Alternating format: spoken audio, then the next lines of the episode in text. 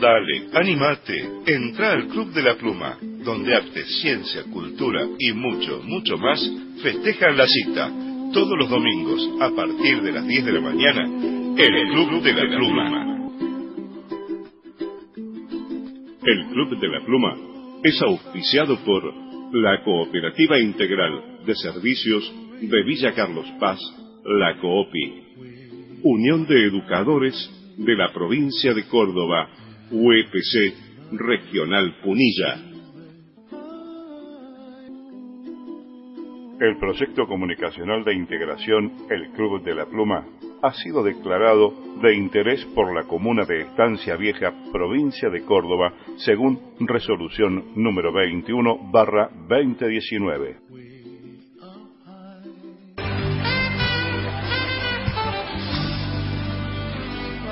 Hoy puede ser un gran día, plantéatelo así.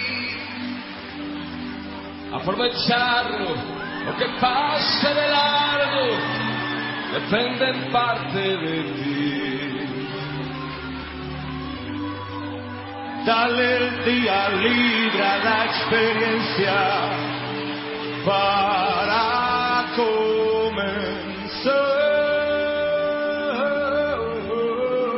El Club de la Pluma. La calle espera, la gente sabe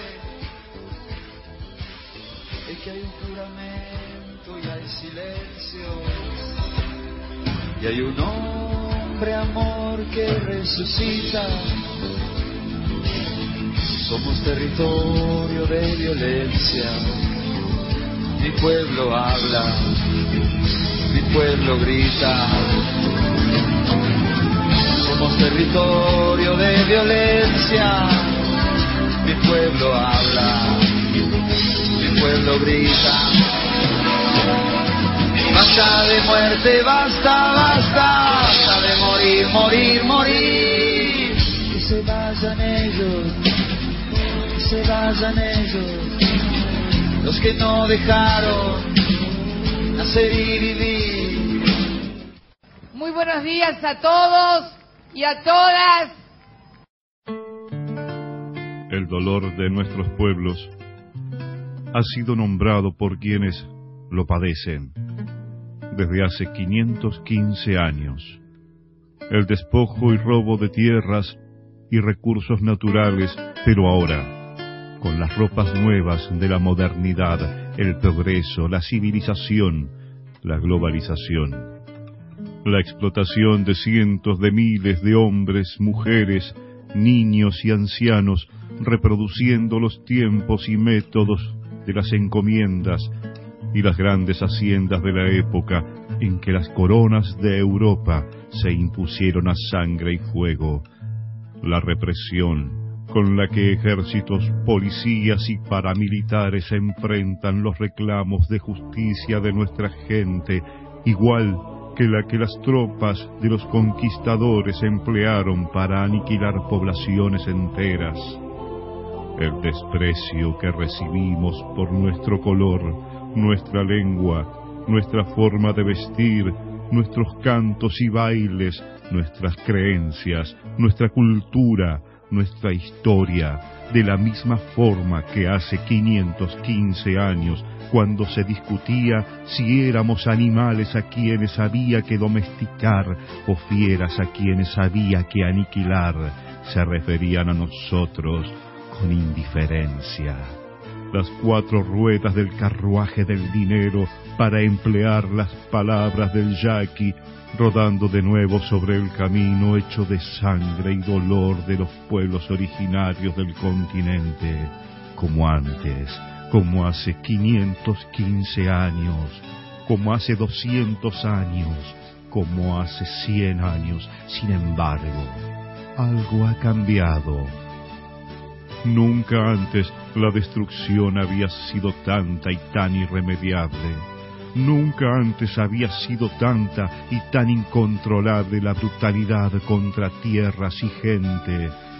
Y nunca antes había sido tanta y tan grande la estupidez de los malos gobiernos que sufren nuestros países, porque ocurre que lo que están matando es la tierra, la naturaleza, el mundo sin la lógica de tiempo y lugar, catástrofes de temblores, sequías, huracanes, inundaciones se empiezan a presentar en todo el planeta y se dice que son catástrofes naturales cuando en realidad han sido provocadas con esmerada estupidez por las grandes corporaciones multinacionales y los gobiernos que les sirven en nuestros países el frágil equilibrio de la naturaleza que por millones de años ha permitido al mundo andar, está por romperse de nuevo, pero ahora, definitivamente.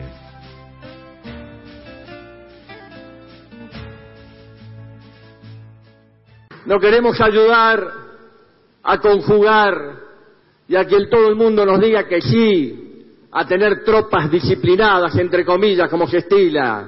Queremos tener compañeros que piensan, que nos digan la verdad, que tengan capacidad transgresora, que ayuden a equivocarnos lo menos posible.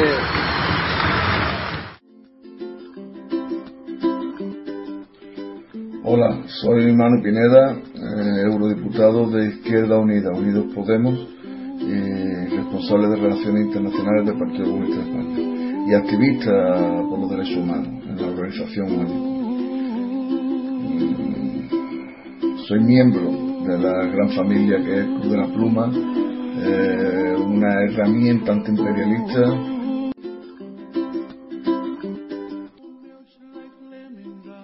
Bienvenidos los desamparados, los excluidos, los ninguneados. Bienvenidos a aquellos que buscan un camino, un horizonte, un sueño. Bienvenidos a esta rebeldía comunicacional donde la integración y la diversidad son la propuesta.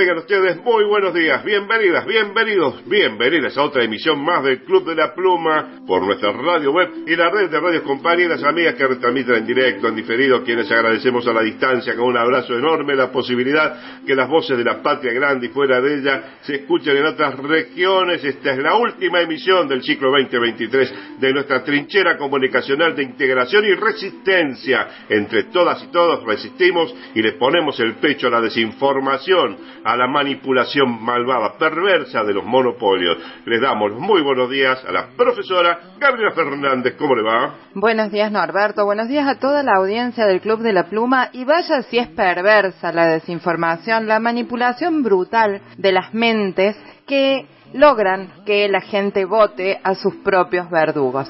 Ni una semana lleva de sumido el nuevo gobierno en la Argentina y el panorama es desolador. Ya estamos en ruinas, ya estatizaron la deuda privada, ya devaluaron, ya liberaron los precios, con lo cual todo trepó muchísimo, ya se avisora un año nuevo, unas fiestas complicadas en lo social. No obstante lo cual, la gente que tiene desconectado el aparato de pensar sigue justificando lo injustificable, que todo era muy barato, que había corrupción, que todo lo que está pasando ahora es para pagar la fiesta, entre comillas, de los gobiernos anteriores.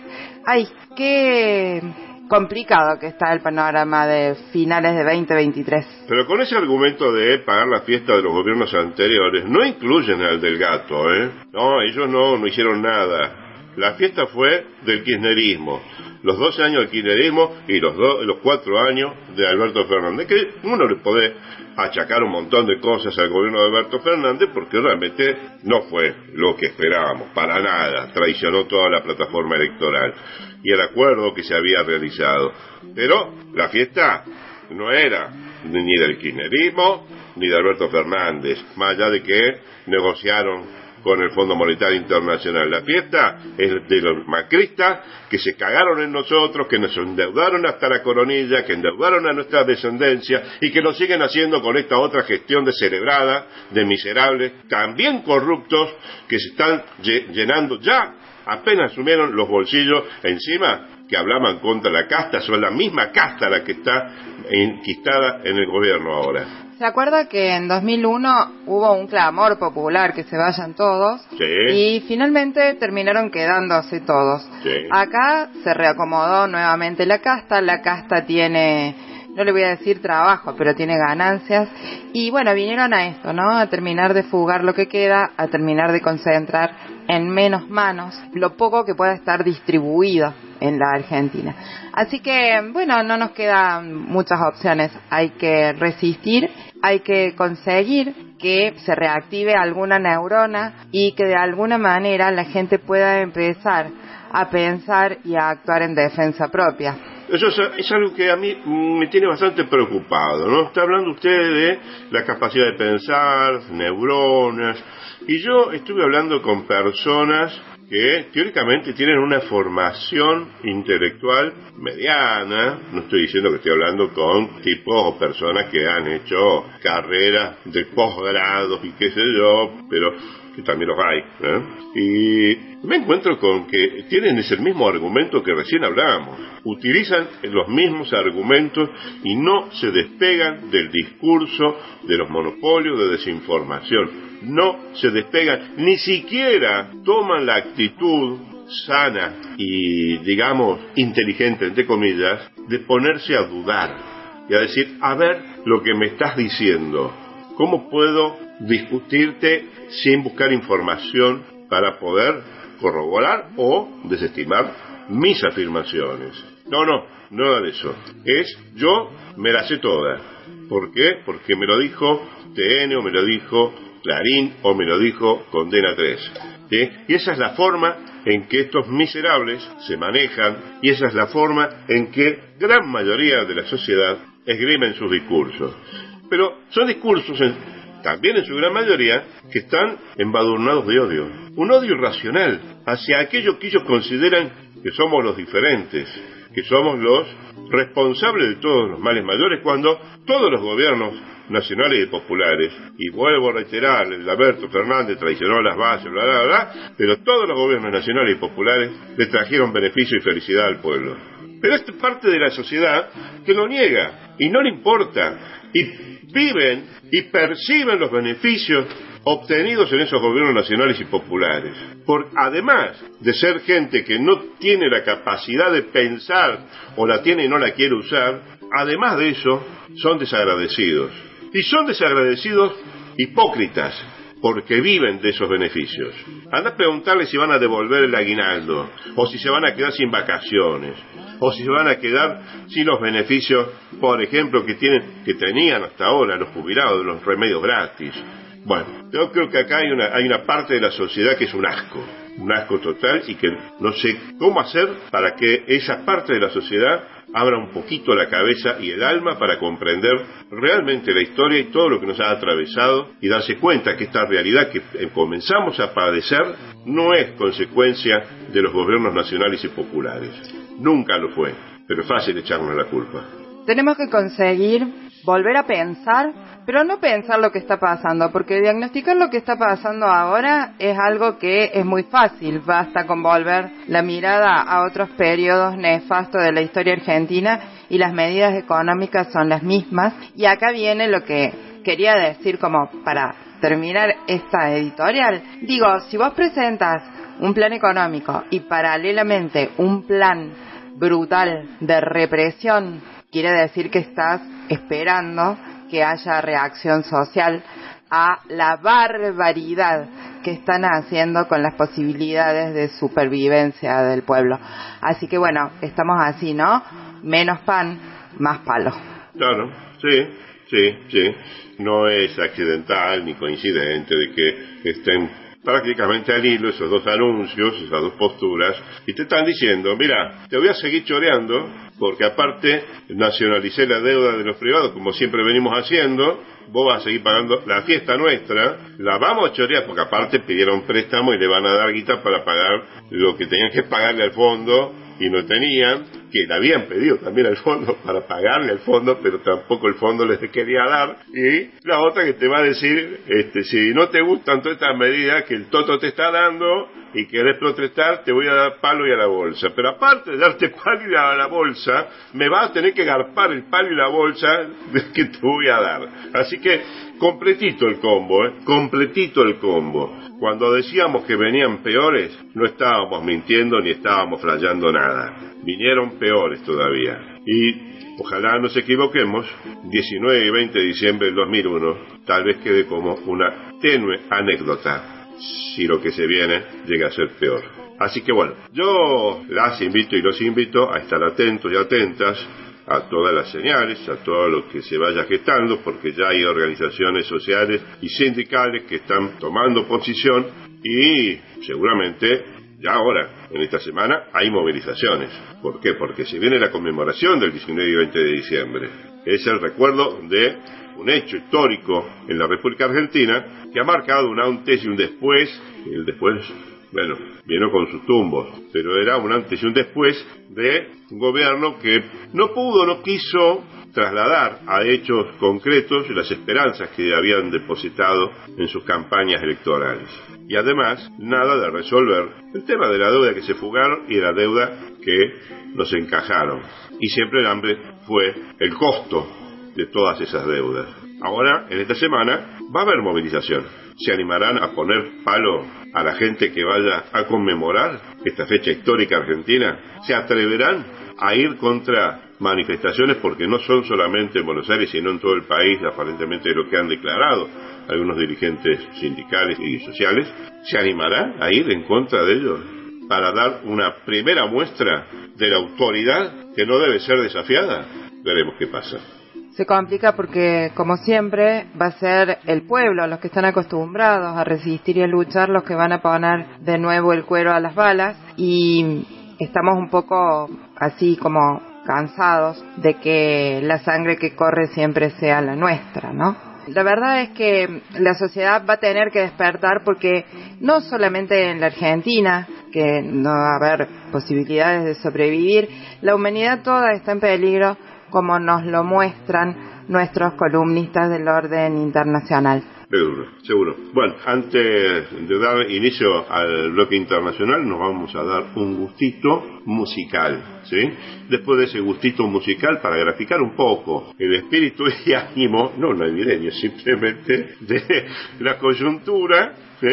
Después de ese gustito musical, vamos a abrir el bloque internacional con el reporte que nos envía nuestro amigo y compañero, el profesor Fernando Lizama Abado, desde México.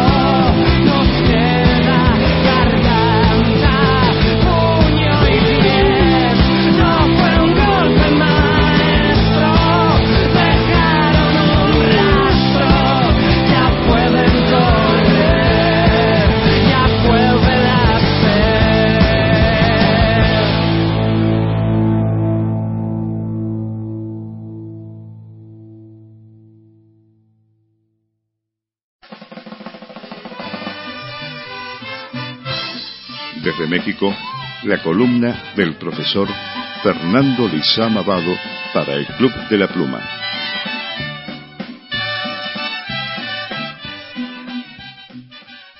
Pide Andrés Manuel López Obrador defender el presupuesto. Desaparecerán organismos públicos. Rescatan salario mínimo en 110%. Construirán 250 mil hogares en Acapulco y Coyuca de Benítez. Prevén heladas en 11 estados del país. Buenos días, hermano Norberto. El presidente Andrés Manuel López Obrador resaltó la importancia de ganar la mayoría en el Congreso de la Unión para asegurar el presupuesto a favor del pueblo.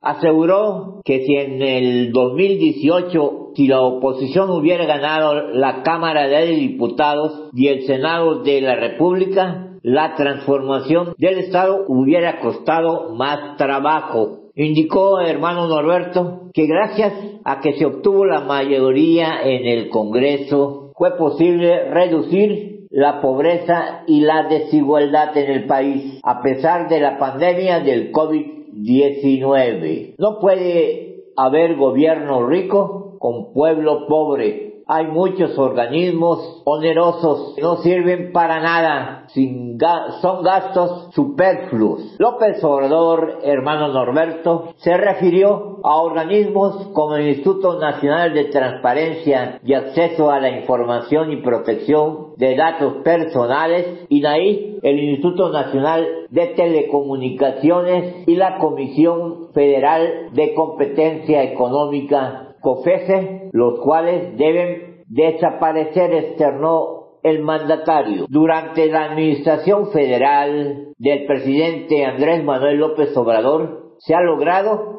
recuperar un 110% del salario mínimo en el país, sin afectar la inflación ni la generación de empleos y fortaleciendo el poder adquisitivo de la población con respecto al 2018. Durante la conferencia matutina, el presidente Andrés Manuel López Obrador, hermano Norberto, se presentó formalmente el acuerdo entre el gobierno federal y la Comisión Nacional de los Salarios Mínimos, CONASAMI, para aumentar un 20% el salario mínimo general y profesional en territorio nacional. En su visita al estado de Guerrero, el presidente López Obrador reafirmó el compromiso del gobierno de México de reconstruir las 250 mil viviendas dañadas en Acapulco y Coyuca de Benítez por el huracán Otis. La Federación Hermano Norberto está enfocada de entregar al pueblo de Guerrero y del país que por derecho le corresponde a través de los programas Bienestar. El Frente Frío número 17 ingresará al país el jueves 14 de diciembre. Se prevé que deje heladas con temperaturas con 5 hasta 10 grados Celsius. El Servicio Meteorológico Nacional, hermano Norberto, indicó que prevalecerá las temperaturas más bajas con heladas durante la madrugada. Para el Club de la Pluma, Fernando Lizama Vado desde México. Te mando un fuerte abrazo revolucionario,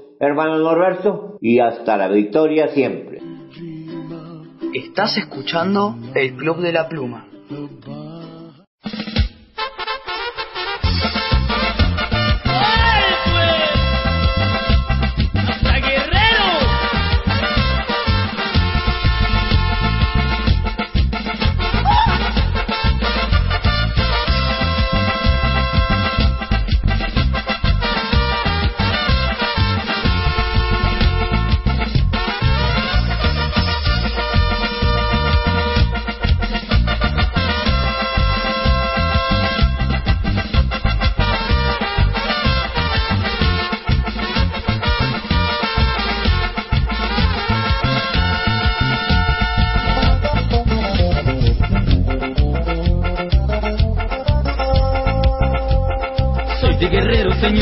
por guerrero me han de encontrar.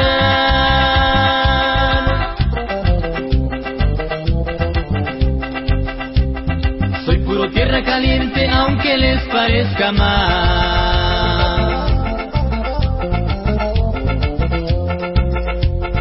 Soy de guerrero, señores, y por guerrero me han de encontrar.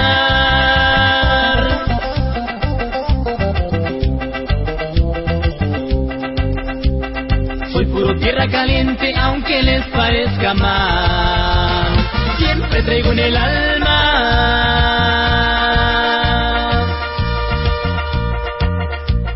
a ese bonito lugar.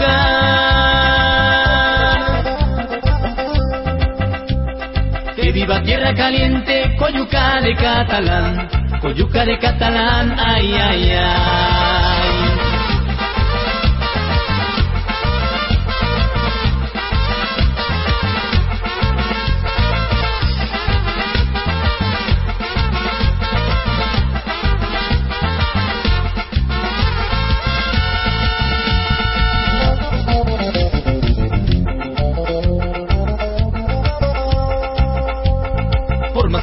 Y brinquen con guerrerenses no han de poder.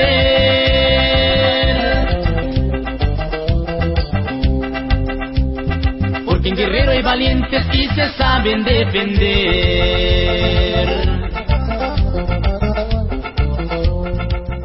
Queremos que nuestro pueblo viva viviendo y no viva muriendo de miseria, de injusticia, en democracia y en paz. Desde el Grupo Yauda felicitamos enormemente a Norberto Gansi y a todo el equipo del Club de la Pluma. Hacemos reconocimiento especial de la gran labor que hace el Club de la Pluma de socializar problemáticas locales y continentales que han sido invisibilizadas por los medios de comunicación masiva.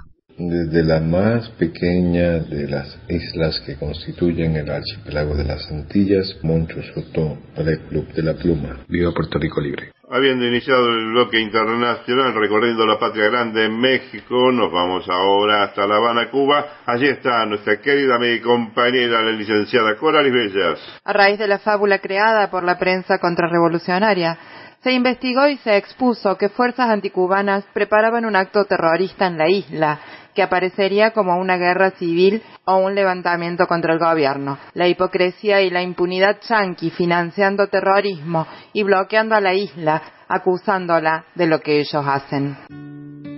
Con pensamiento propio, desde las calles de La Habana, la realidad cubana en la voz de Coralis Bellas para el Club de la Pluma. Hola queridos amigos, yo soy Coralis Bellas y como siempre les hablo desde La Habana, Cuba. En la sección anterior estaba conversando con ustedes acerca de la propaganda o de la noticia que se había difundido eh, por estos días en la prensa anticubana con respecto a que Cuba mostró en un medio ruso, según ellos, un gran arsenal de armas escondidas en túneles secretos con el objetivo de la defensa del país aquí en el territorio nacional. Y como nuestros enemigos se habían alarmado y consideraban que esto era un gran peligro para los Estados Unidos, eh, estas personas no se sienten cubanas a pesar de haber nacido en Cuba y a pesar que dicen que todo lo hacen por amor a Cuba, porque sea libre. Ellos responden literalmente a los intereses de los Estados Unidos y les preocupa que nosotros, un pequeñito país, tengamos algún tipo de arma estando de frente prácticamente solamente a 90 millas al sur de la Florida en los Estados Unidos. Sin embargo, en nuestra televisión nacional fue expuesta en, la, en el día de anoche una red terrorista financiada por cubanos que se encuentran en el sur de la Florida, los cuales entraron a nuestro país en una moto acuática y traían o ya habían traído con anterioridad una cantidad de armas que fueron trasladadas desde el sur de la Florida con todo tipo de impunidad trasladada hacia nuestro país. Eh, esta moto acuática entró por la provincia de, de Matanzas y se trasladaron hacia otra provincia con el objetivo de hacer distribución de este armamento para que algunas personas antisociales en contra del gobierno en Cuba pudieran acceder a esas armas, armar, como dicen ellos, al pueblo, para que pudiera en un día, según ellos, llamado día cero, que iba a ser muy pronto, eh, comenzar una especie de ataque armado aquí en Cuba para tumbar la revolución. Ellos dicen que Cuba mostró un arsenal en túneles secretos, sin embargo ellos le fueron decomisadas muchas armas, muchas municiones, eh, armas de fuego, eh, pero muchos artefactos que iban a poner en manos del pueblo para que se cometieran varios actos terroristas. Esta noticia, este hecho, está bajo investigación pero ya muchas de las personas que han sido detenidas han dado nombres y apellidos de personas que desde el sur de la Florida son los que financian todos estos actos terroristas contra Cuba. Según ellos, en muy pocos días, posiblemente antes de que finalizara el año, eh, en Cuba iba a haber una especie de movimiento armado el cual se iba a poner en función, iba a haber una gran ola de violencia, supuestamente contra el gobierno. Todos sabemos que cuando en un país ocurren estas cosas, quien más sufre es el pueblo realmente, que era lo que iba a ocurrir en Cuba, inmediatamente que se viera como si fuera una guerra civil, porque obviamente las personas se iban a defender, el gobierno se iba a defender, los militares iban a salir a defender al pueblo, pues lo más probable es que inmediatamente dijeran que en Cuba había una ingobernabilidad y que tenían que venir, o los cascos blancos de la ONU, toda esa película que ellos inventan en su cabeza, que los Estados Unidos tenían que venir a ayudarnos porque la policía nos estarían masacrando. Me imagino que, como siempre, los videos serían editados, todo un acto de confusión, siempre ellos logran revertir y poner a las víctimas como los victimarios cuando de, Cuba se trata y entonces siempre, aunque agredan a la policía, ellos toman un pequeñito video donde la policía está tratando de defenderse o de defender al pueblo y entonces dicen que hay represión de parte de la policía. Este hecho específico pudo ser frustrado. Se espera, se sabe que puede haber mucho más detrás de todo esto. Posiblemente si hayan logrado entrar muchas más armas a Cuba, es lo que se, se sospecha hasta ahora, eh, tengan órdenes precisas de hacer muchas más cosas y eh, todas las investigaciones apuntan hacia, hacia que es una red que está, porque inclusive se habla de órdenes precisas a algunos eh, personajes antisociales en Cuba contra revolucionarios que tenían órdenes precisas de un cubano llamado Manuel Milanet eh, desde el sur de la Florida para que se mantuvieran en el clandestinaje dirigiendo todas estas acciones dentro del territorio hasta que se produjera ese día cero en que eh, iba a comenzar el fuego en Cuba. Hasta ahora hay varias personas apresadas, otros no pueden ser porque están en el sur de la Florida pero ellos eh, están en una lista aquí en nuestro país de que se buscan por terroristas. Obviamente, como siempre ha sucedido, el sur de la Florida los protege con total inmunidad. Así pasó con Posada Carriles, quien nos derribó el avión con eh, todos los, nuestros deportistas en los años 70, el avión de Barbados y cuántos actos terroristas cometió en nuestro país y no ocurrió nada. Bueno, estos terroristas que fueron desenmascarados ayer en nuestra televisión gozan de total impunidad en el sur de la Florida. Ellos sacan armas de la Florida hacia Cuba con total impunidad, pero sin embargo somos nosotros aquí en Cuba, nuestro país, el gobierno cubano el que está en una lista de países patrocinadores del terrorismo en los Estados Unidos, lo cual nos impide a nosotros acceder a créditos en bancos internacionales, acceder a medicinas y a una serie de cosas. Bueno, mis amigos, como siempre le digo, esto es una noticia que está en pleno desarrollo. Recién ayer fue que salió a la palestra pública. Yo continuaré informándoles como siempre desde La Habana, Cuba. Estás escuchando el Club de la Pluma.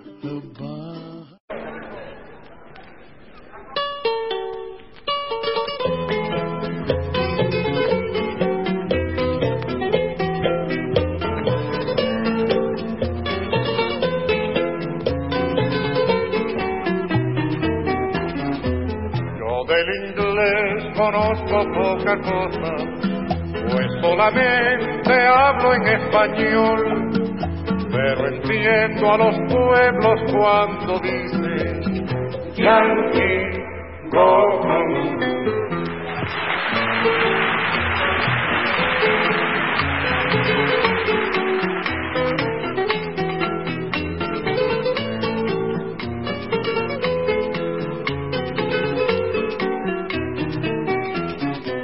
El inglés que yo tengo es muy escaso, es un inglés de pero entiendo a los pueblos cuando exigen Yankee, go.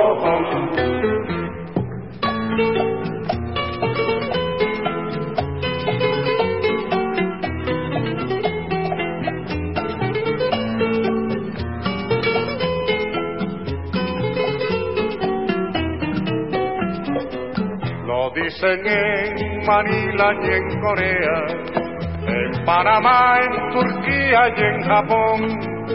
El clamor es el mismo en todas partes. Yankee, go.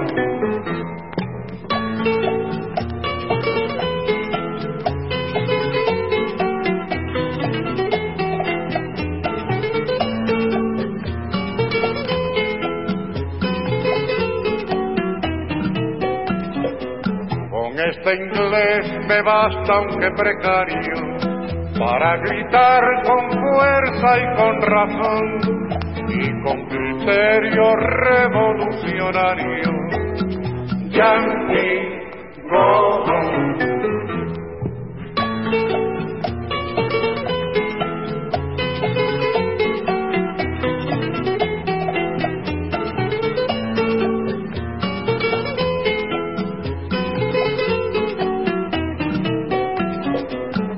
basta con mi voz nacionalista para exigir con firme decisión y con razones antiimperialistas. Yankee, go.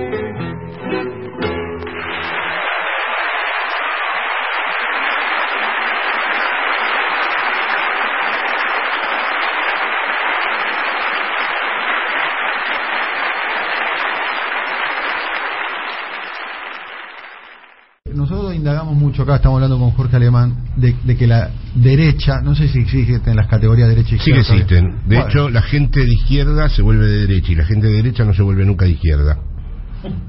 hay casos. ¿eh? Algunos, pero Hay la casos. conversión es de la izquierda a la derecha. Sí. No existen como sustancias, no Sí. existen como esencias eternas, son posicionales.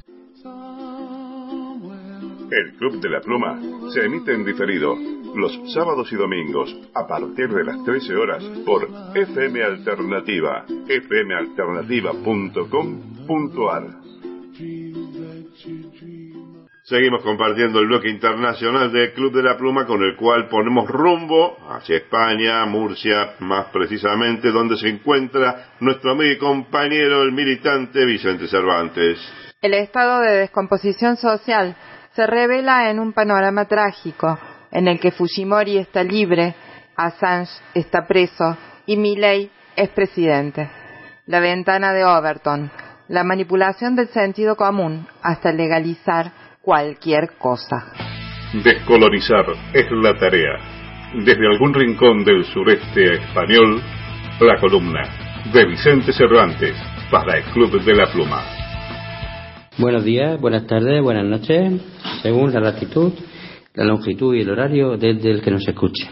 Les habla Vicente Cervantes para todas las personas amantes y oyentes del Club de la Pluma, desde algún lugar del sureste español, desde esta trinchera de la guerrilla comunicacional, peleando por la verdad y dando que pensar. Hoy podríamos titular la columna, por ejemplo, Fujimori en libertad, Milei presidente como símbolos de los tiempos.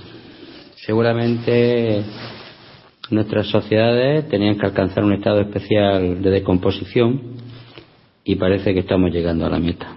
Fujimori está libre, Milei se posesiona como presidente de Argentina Esto pues nos da un cuadro eh, trágico. Recordemos que Julian Assange está preso. Si lo contrastamos con Fujimori libre y Milei presidente, pues tenemos tres pinceladas o tres brochazos de una realidad complicada que parecen ser una fotografía completa de estos tiempos de infamia y locura. Parece que están llegando los tiempos en los que los fantasmas del pasado reviven, con el crecimiento de los neofascismos, los neopopulismos de derecha en Europa y en las Américas, y a los caminos de los- nuestros pueblos vuelven, no sé si muertos o zombies, que seguramente nuestras sociedades no supieron, no supimos enterrar a pesar de las bondades de las democracias y de la relativa libertad de, de los medios de comunicación. Eh, parece que hay un retroceso social, político, cultural, económico, incluso militar y policial, eh, lo que se llama eh, la razón de la fuerza, que está siendo catapultado por el sistema que parece los estados profundos o el estado profundo que hoy apuestan parece por el único camino que consideran que es la locura. Bien, hay un- una teoría política que describe cómo se puede cambiar la percepción de la opinión pública. Por si esto nos puede servir de reflexión. Se llama la ventana de Overton. ¿Cómo se puede cambiar la percepción de la opinión pública para que las ideas que antes se consideraban descabelladas sean aceptadas a largo plazo? Es decir, ¿cómo cambiamos, entre comillas, el sentido común de la gente, de las mayorías sociales? Pues bien, según esta teoría, ni siquiera los temas tabúes quedarían libres de sus efectos, por lo que podría llegar a cambiarse de manera radical la valoración que la sociedad tiene sobre asuntos como el incesto, la pederastia o el canibalismo. Para esto no es necesario ningún lavado de cerebro ni la implantación de un régimen dictatorial, sino el desarrollo de una serie de técnicas avanzadas cuya implementación pasaría desapercibida por la sociedad. Efectivamente, hace muchos años, Joseph Overton observó que para cada área de gestión pública tan solo un estrecho rango de potenciales políticas son consideradas como aceptables.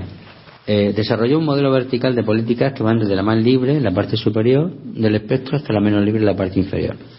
En principio, parece imposible que la sociedad pueda aceptar algunos de los tabúes comentados, ¿no? Esto que hemos dicho, insecto, pederastia, canibalismo, etcétera. Sin embargo, la teoría de la ventana de Overton defiende que este hecho puede darse. Eh, por ejemplo, el canibalismo. ¿no? Etapa primera, de lo impensable a lo radical. En la primera etapa, el canibalismo se encuentra por debajo del nivel más bajo de aceptación de la ventana de Overton. La, la sociedad lo considera una práctica propia de inmorales o sociópatas. Esta idea se considera repugnante y ajena a toda moral. En este punto, la ventana está cerrada y no se mueve. Para comenzar con el cambio de opinión, se traslada la idea al ámbito científico, ya que los científicos no deben existir eh, para los científicos no deben existir temas tabúes. ¿no? Entonces la comunidad intelectual analiza las tradiciones y los rituales de algunas tribus, a la vez que se crea un grupo radical de caníbales que son advertidos por los medios de comunicación. Etapa 2, de lo radical a lo aceptable. La etapa 1 nos hace pasar la idea del canibalismo de ser impensable a discutirse. En la segunda etapa se persigue la aceptación de la idea. Con las conclusiones de los científicos podrá calificarse de intransigente a quienes se nieguen a adquirir conocimientos sobre el tema tratado, el canibalismo. Las personas que se resistan comenzarán a ser vistos como fanáticos que se oponen a la ciencia.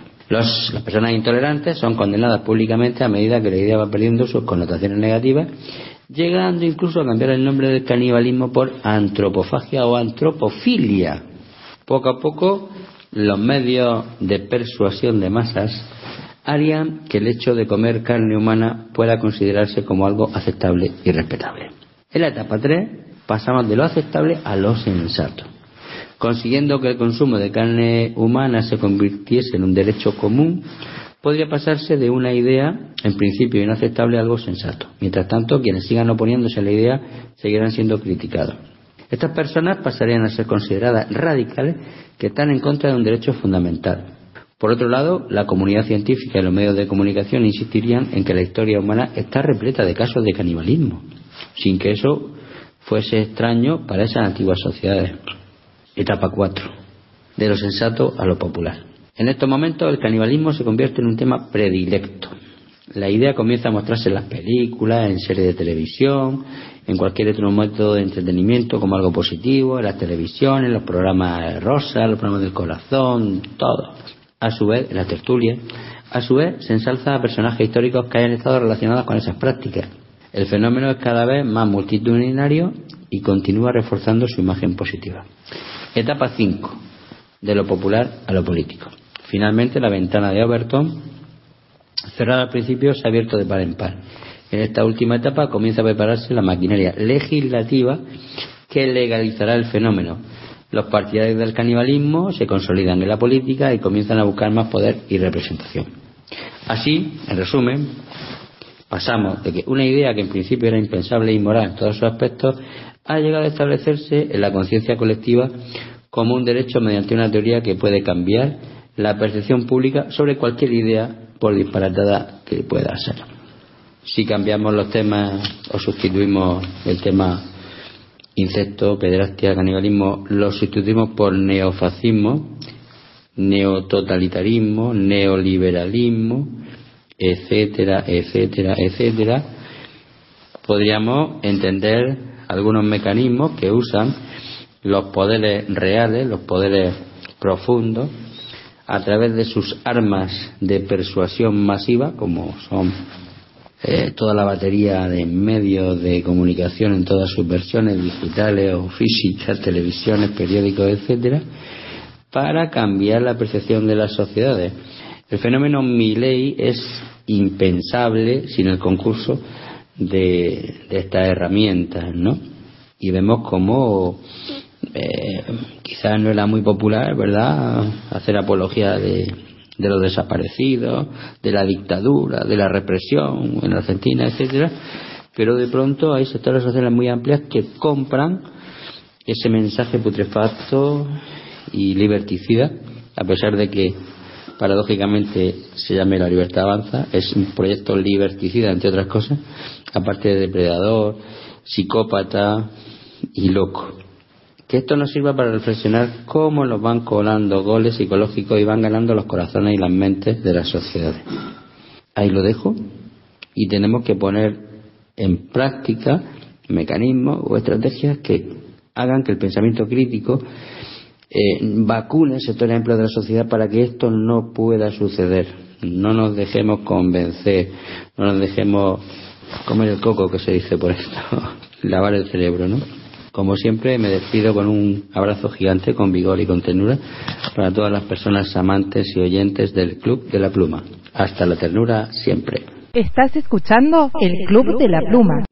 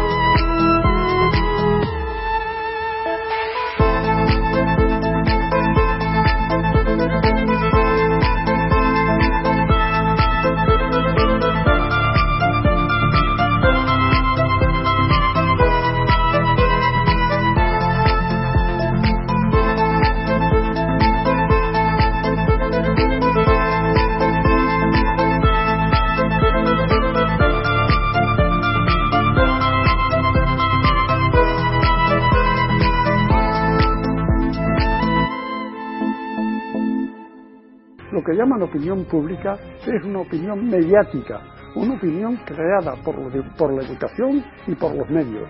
Ambas cosas interesadas en lo que interesa al poder, porque el poder controla la educación y el poder controla los medios. Nada más. El Club de la Pluma se emite en directo por DN Radio Ecuador, dnradioec.com.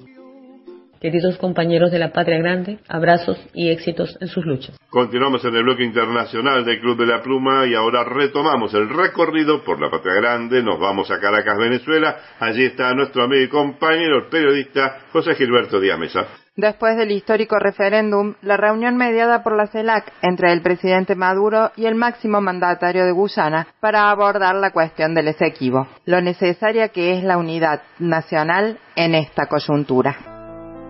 Para y por la patria grande, desde Caracas, Venezuela, la columna de José Gilberto Díaz Mesa para el Club de la Pluma. Buenos días Norberto, buenos días América Latina.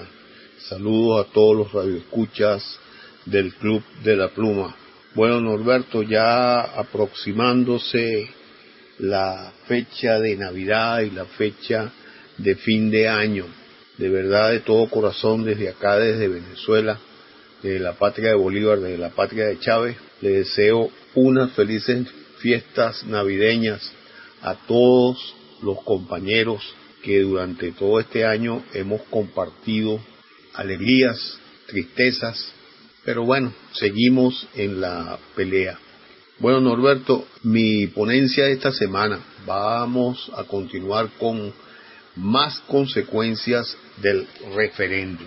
El presidente de Guyana, que ha estado amenazando a Venezuela, nada más y nada menos que con el Comando Sur de Estados Unidos, de la noche a la mañana ha aceptado reunirse con el presidente Nicolás Maduro, que dicho sea de paso sería hoy jueves, día en que estamos haciendo la grabación de nuestra ponencia, en la isla de San Vicente y las Granadinas, promovido por la CELAC, lo cual de verdad nos parece muy bien.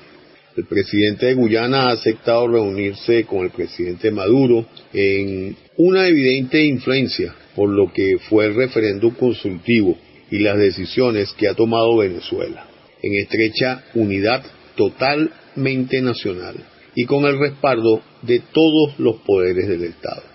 Eso es una muestra de lo que ha logrado la unidad nacional por un objetivo sentido por el grueso total de la nación.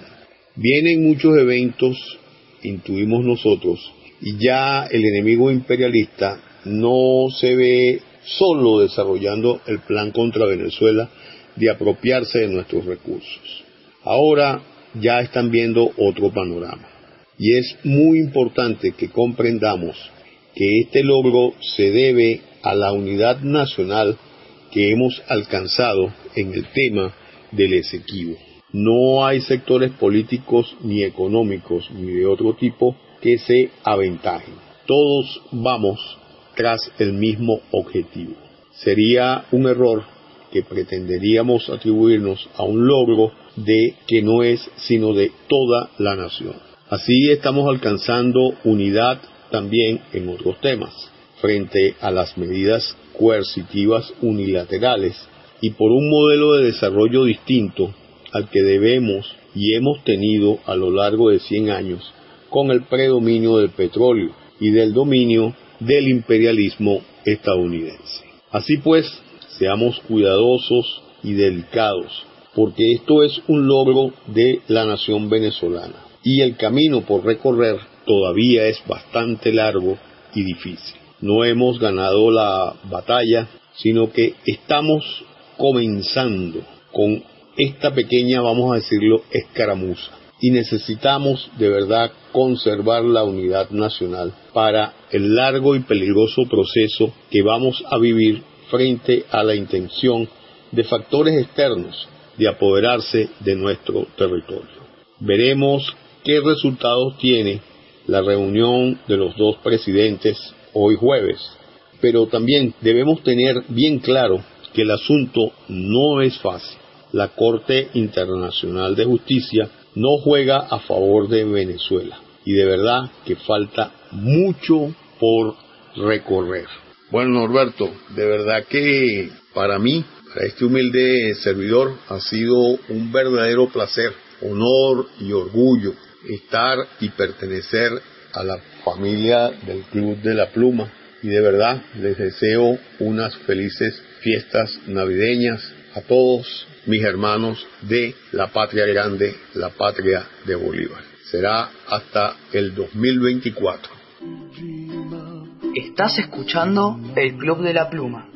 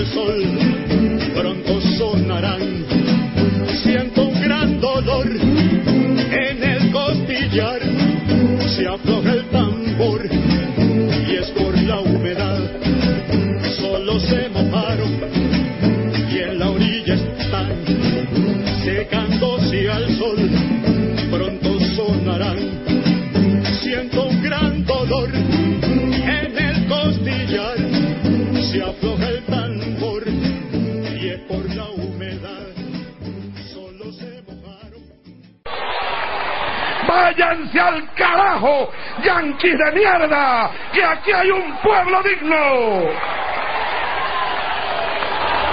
¡Aquí hay un pueblo digno! ¡Yanquis de mierda!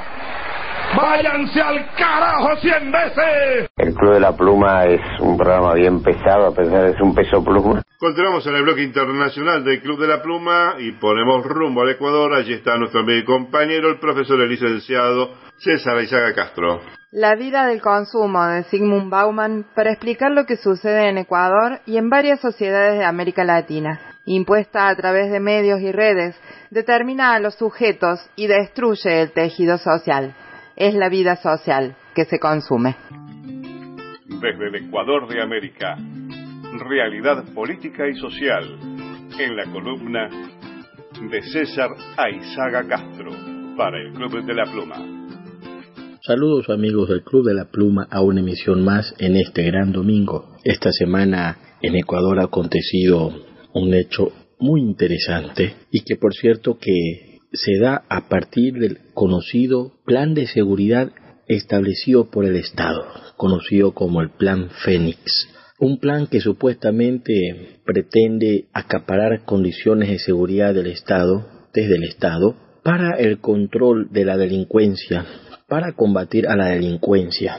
No quiero, como dije hace unas semanas, no quiero caer en el, en el chisme político de decir todo lo que está pasando en el Ecuador. Niños asesinados, jueces eh, de la judicatura, representantes de, de, del Poder Judicial, se encuentran vinculados con el narcotráfico, algunos presos. No quiero profundizar esto en esto. La crisis del Consejo de la Judicatura, que a partir de un de una operación llamada Metástasis pretende supuestamente combatir al narcotráfico. En esto se dice que ha habido policías, militares, etcétera. Yo digo que Ecuador es un país de consumo, es un país consumista. Nuestra sociedad latinoamericana, nuestro sistema mundo, diría Wallerstein, está constituido precisamente a partir de, la, de las necesidades humanas para luego establecer como medida una cultura consumista. Se consume violencia a través de todo lo que se difunde, de todos los videos que se pasan a través de las redes sociales, en donde no hay pudor, no hay sensibilidad, en donde la violencia se vuelve algo tan trivial, algo tan cotidiano. Entonces con esto entendemos la crisis de la seguridad, pero también la crisis que se establece en el tejido social.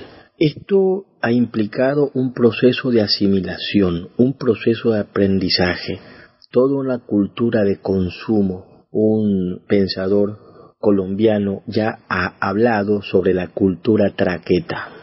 ¿Y qué es la cultura traqueta? Toda forma de difusión masiva muy similar a la cultura industrial que ya recalcaba Horkheimer y Teodoro Adorno, pero que ésta se fundamenta en la imagen de una persona, de un sujeto, que es impuesto como el sujeto objetivo, digamos así, el sujeto objetivo a ser. Y vemos que la música, la literatura, los programas de televisión, las series, están plagadas de toda una tendencia a ver la violencia como algo muchas veces hasta cómico, de ver eh, el consumo de sustancias como algo cotidiano, de ver, de llegar a, a asimilar o pensar de que, de que la explotación es algo normal, de que hay que estar agradecido porque hay trabajo. O sea, nos programa la sociedad, o mejor dicho, los que controlan y pretenden dominar en la sociedad desde la política, desde la economía, desde la educación, para implementar la medida del consumismo. Claro, porque con esta medida se define a alguien. Por eso las propagandas, eh, tanto el marketing como lo que son las propagandas, las propagandas en general, la publicidad, buscan vender, buscan usar, buscan que se consuman un tipo ideal de imagen, un tipo ideal de consumo, un tipo ideal hasta de lenguaje, una jerga que se impone como la medida, porque según esa medida alguien es juzgado eh, de manera positiva o negativa. Sigmund Bauman dijo que el proceso de aprender y el proceso de olvidar eh, tampoco tiene la menor oportunidad de escapar a la tiranía del momento, auxiliada y apuntalada por el continuo estado emergencia, ni al tiempo que se disuelve en una serie de nuevos comienzos, dispares y aparentes. Aunque engañosamente desconectados, la vida de consumo solo puede ser una vida de aprendizaje rápido, pero también de ser una vida en la que todo se olvida velozmente.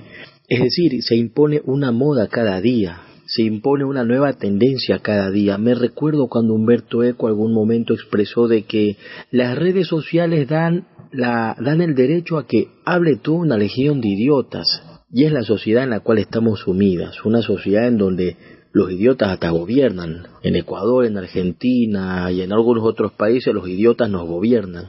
Y los idiotas votan por esos idiotas. Digo ese término para no usar palabras tan grosas que desearía utilizar. Pero bueno, un genio Sigmund Bauman cuando nos habla sobre la vía del consumo. Una vida que implica la necesidad de imponerse a partir de una imagen establecida por el mercado.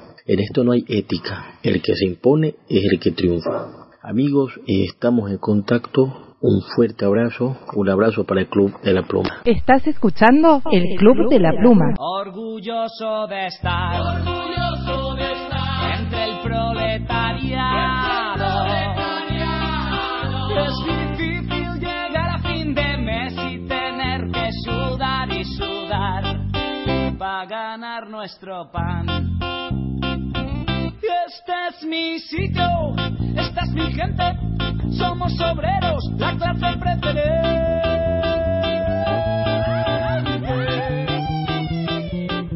Por eso, hermano proletario, con orgullo yo te canto esta canción. Somos la revolución. Sí, señor. La revolución. Sí, señor, sí, señor. Somos la revolución. Tu enemigo es el patrón. Señor, sí, señor. Somos la revolución.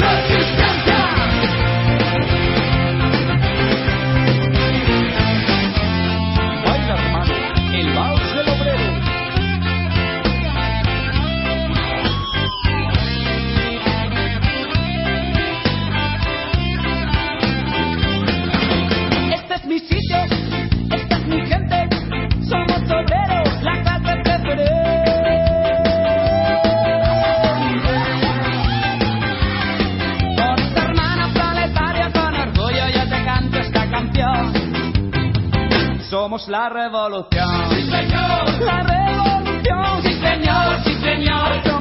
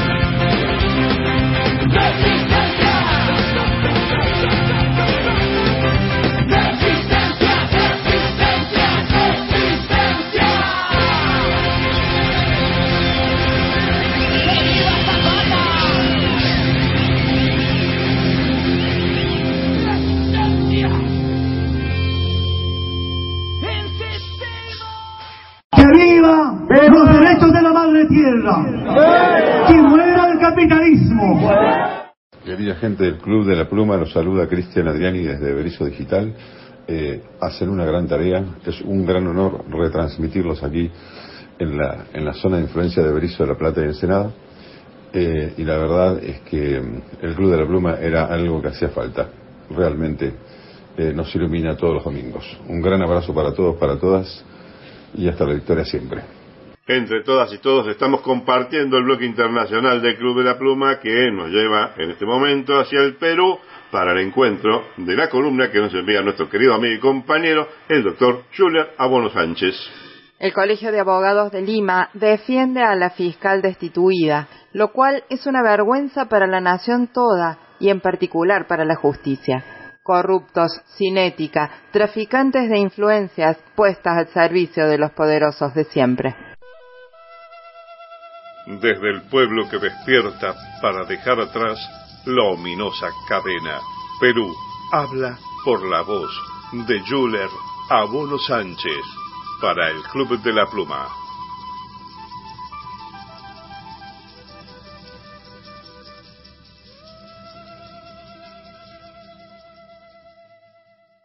Soy Yuler Abono Sánchez, cirujano cardiovascular del Perú.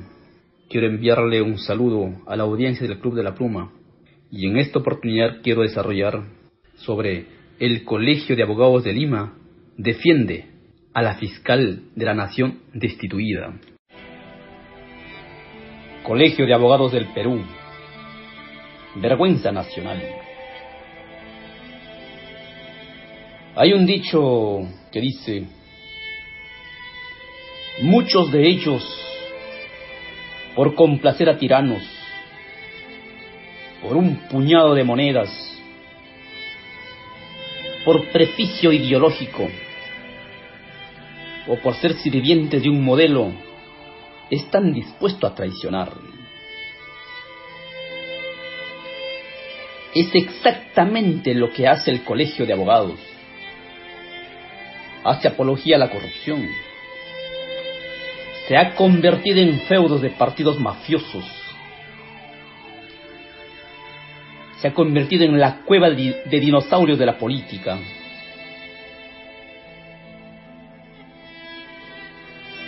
Un colegio profesional, más allá de la reivindicación profesional, es la representación institucional. Y el colegio de abogados son quienes representan la conciencia jurídica de la nación. Son los abanderados de la opinión jurídica del país El decano del Colegio de Abogados de Lima, César Bazán, salió a defender a la ex fiscal de la Nación, Patricia Benavides. Dice que está mal suspendida. Está prematuramente suspendida. Considera que la Junta Nacional de Justicia se precipitó al sancionarla, porque no existen pruebas suficientes para retirarla del cargo. Ojo, Patricia Benavides está siendo investigada por liderar una organización criminal que compraba votos en el Congreso a cambio de archivar carpetas fiscales. Por si fuera poco, el ilustre Colegio de Abogados de Lima organizó un evento claramente político para homenajear, dice a los héroes de la democracia. Y la invitada de honor fue Patricia Benavides Vargas. Invitaron a la ex fiscal de la nación destituida por corrupta. Homenajearon a, una ex fiscal de la nación que tiene un historial de calibre de los grandes prontuariados. Es una vergüenza la complicidad del Colegio de Abogados. Porque el problema de Patricia Benavides no solo es un problema ético, sino es un problema legal. Es una vergüenza que no se hayan pronunciado los abogados, ya que esta fiscal fraudulenta ha manchado la honra del derecho. Es una vergüenza por la clase de abogados que tenemos que no son capaces de cuestionar a una persona que ha cometido actos fraudulentos para obtener sus títulos. Es una vergüenza que el Colegio de Abogados no pida cárcel para una farsante que ha mancillado la dignidad de la abogacía. Estoy convencido que la justicia en el Perú tiene un aspecto cadavérico, donde los abogados son los seres más despreciados del planeta porque subastan sus argumentos y consiguen impunidad para los grandes prontuariados. Los abogados no garantizan el debido proceso si no prevalece el poder y la influencia de la corrupción. Un abogado, un abogado está dispuesto a hacer lo que sea para llenar sus cuentas bancarias. En oficios no ganan el abogado que tiene el mejor alegato, sino el que tiene mucha influencia. Los abogados más peligrosos son los jueces y los fiscales. Son tan peligrosos como los cuellos blancos del puerto. El derecho en el Perú ha servido para beneficiar a la clase dominante, para que siempre ganen los de arriba y nunca los de abajo. Las leyes son semejantes a las telas de la araña. Detienen a los débiles y son desechados por los fuertes y poderosos. Los medios hegemónicos son el verdadero poder judicial. Son por sobre todo quienes hacen las sentencias. Los medios de comunicación defienden al poder judicial y el poder judicial le garantiza impunidad a los medios, a las grandes corporaciones y a un sector de la política. Y el poder dominante necesita de los jueces para garantizarles la impunidad de su modelo económico, la impunidad de su saqueo y la impunidad de su persecución política. Yuler a Buenos Sánchez. Les hablo del Perú y nos encontramos en la próxima emisión del Club de la Pluma. Estás escuchando el Club de la Pluma.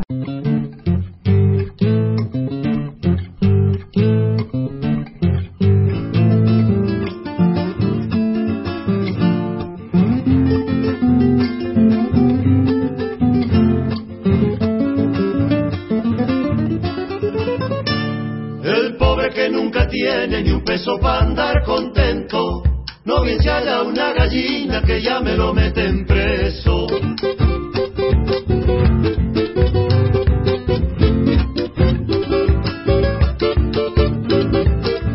El comisario ladino que oficia de diligente lo hace confesar a palos al preso y a sus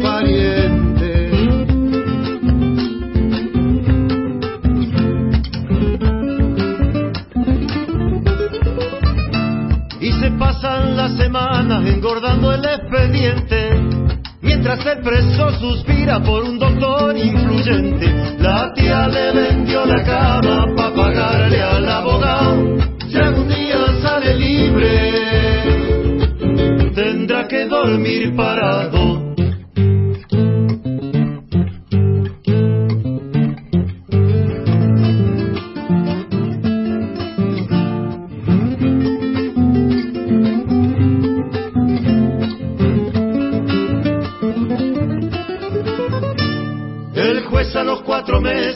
Para interrogarlo. Como es pobre y tartamudo, ninguno quiere escucharlo.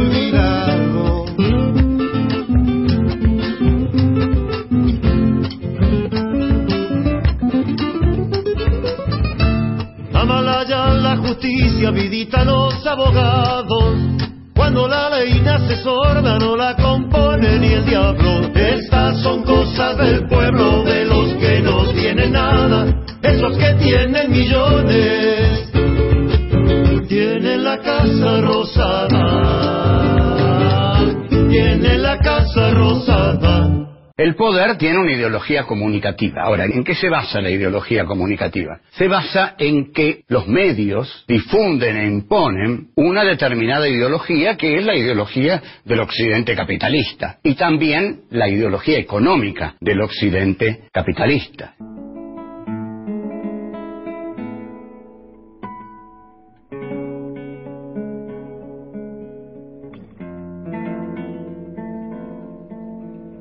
Soy Adrián Costa, músico, vivo en Villa Giardino.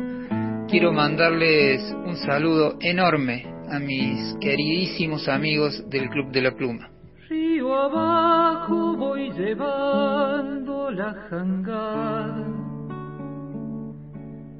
Río abajo por el alto Paraná.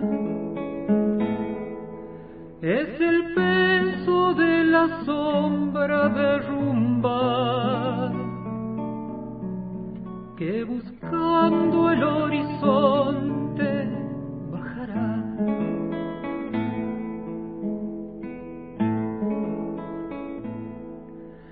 En el bloque internacional del Club de la Pluma llega el turno de Brasil, la columna de nuestro amigo y compañero, el periodista, el profesor, el militante, Bruno Lima Rocha. El triunfo de la antipolítica mediática en la Argentina tiene precedentes nítidos en este país y se proyecta preocupantemente hacia el futuro. El enfrentamiento entre los pobres y los más pobres, entre los trabajadores que dejan de ser clase media y los excluidos, es la descomposición de la que se alimenta el poder financiero. Desde Brasil, análisis político-social en el Club de la Pluma, la columna de Bruno Lima Rocha.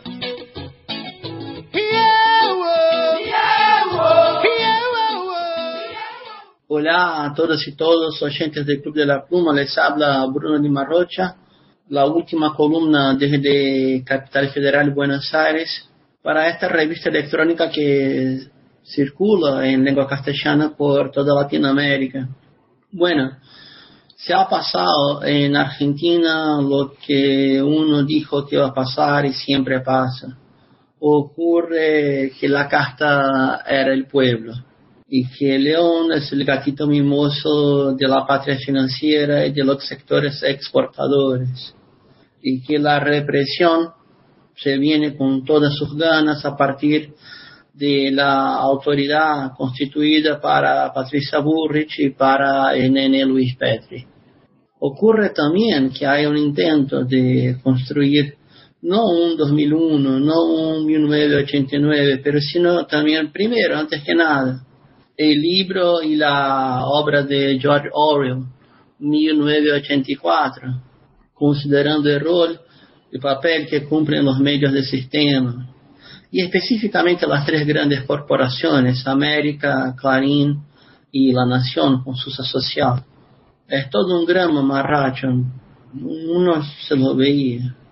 El que les habla ya, era grandote y me acuerdo del final del gobierno Alfonsín, de la era Menem, de 2001, del poco después, y también de la traición cuando se, se cruzó el gobierno Cristina con, entre comillas, el campo y todas las pavadas más. Lo que sí se sabe, se siente, se nota es que más que nunca, pero más que nunca, hay que buscar un grado razonable de unidad entre los que están peleando, los que pelean, los que luchan, un grado razonable de unidad y un grado bastante elevado de tolerancia desde abajo. La tendencia, y uno vivió todos los 90, pero todos los 90 entre Argentina y Uruguay, es ver cómo la guerra entre los pobres y los muy pobres, entre la clase media laborante y los laborantes que ya no son más clase media, entre la pobreza y la miseria, la indigencia y el sueldo, el salario que no llega al fin de mes, se va a improlijar y aumentar y ampliar. Y también hay una novedad que es el discurso autorizativo desde las redes sociales con los operadores, los robots, los bots, todo el aparato sistémico utilizado para construir el personaje ese Javier Milei y sus aspectos. ¿Quién está ganando con todo eso? ¿Quién está ganando? Los de siempre. Y para concluir hay que verificar que peor que todo es observar un proyecto económico que ni siquiera es desarrollista, porque ni siquiera tiene el cuento que vamos a desarrollar la industria y así crear una nueva élite económica y después vemos qué hacemos con la justicia social absoluta y ni, no, no está ni para el cuento, no está ni para el cuento. De esta forma, y creo que el tema de Argentina tiene un trasvasamiento para todo el continente, como una sociedad bastante, bastante organizada se deja llevar por una, por una maniobra mediática y de redes sociales así. No fue ni tan sofisticada, pero la cultivaron, la hicieron crecer. Y del otro lado, hay una reflexión, yo concluyo con eso. El gobierno del menos peor puede abrir la chance para que vuelvan los peores de los peores. Los peores de los peores. Hay que reflexionar los límites de la democracia liberal burguesa y los límites de la desorganización a partir de la situación más acomodada, más supuestamente tranquila de la burocracia de siempre. Con traidores no se llega a ningún lado. Gracias por escuchar, oír y compartir. Bruno Lima Rocha, aún desde Capital Federal, República Argentina. Estás escuchando el Club de la Pluma. Aí, meu irmão, vocês não tomam vergonha. Ainda não aprenderam a botar? Só para na pode, malandro.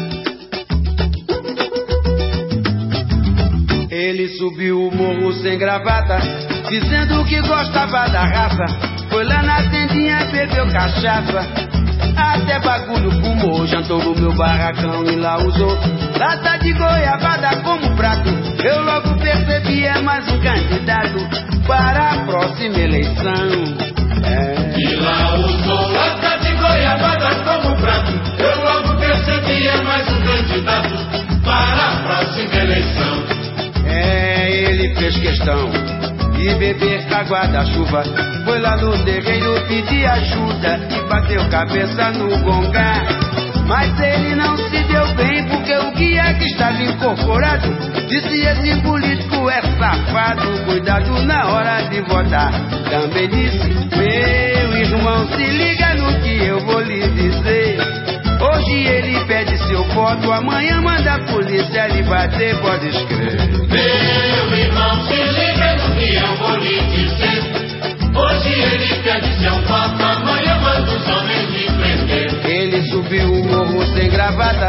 dizendo que gostava da raça. Foi lá na tendinha, bebeu cachaça. Até bagulho fumou, jantou no meu barracão e lá usou lata de goiabada como prato.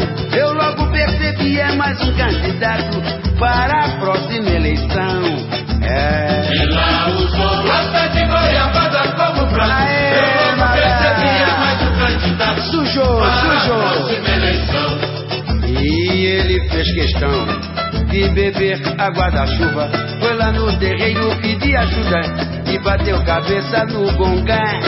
Mas ele porque o guia que estava incorporado disse esse político é safado. Cuidado na hora de votar. Também disse, meu irmão, se liga no que eu vou lhe dizer.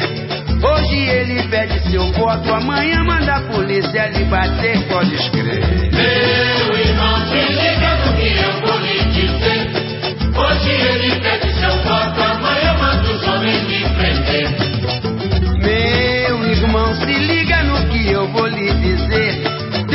que ele for eleito, dá aquela banana pra você, pode escrever. Meu irmão, se liga no que eu vou lhe dizer.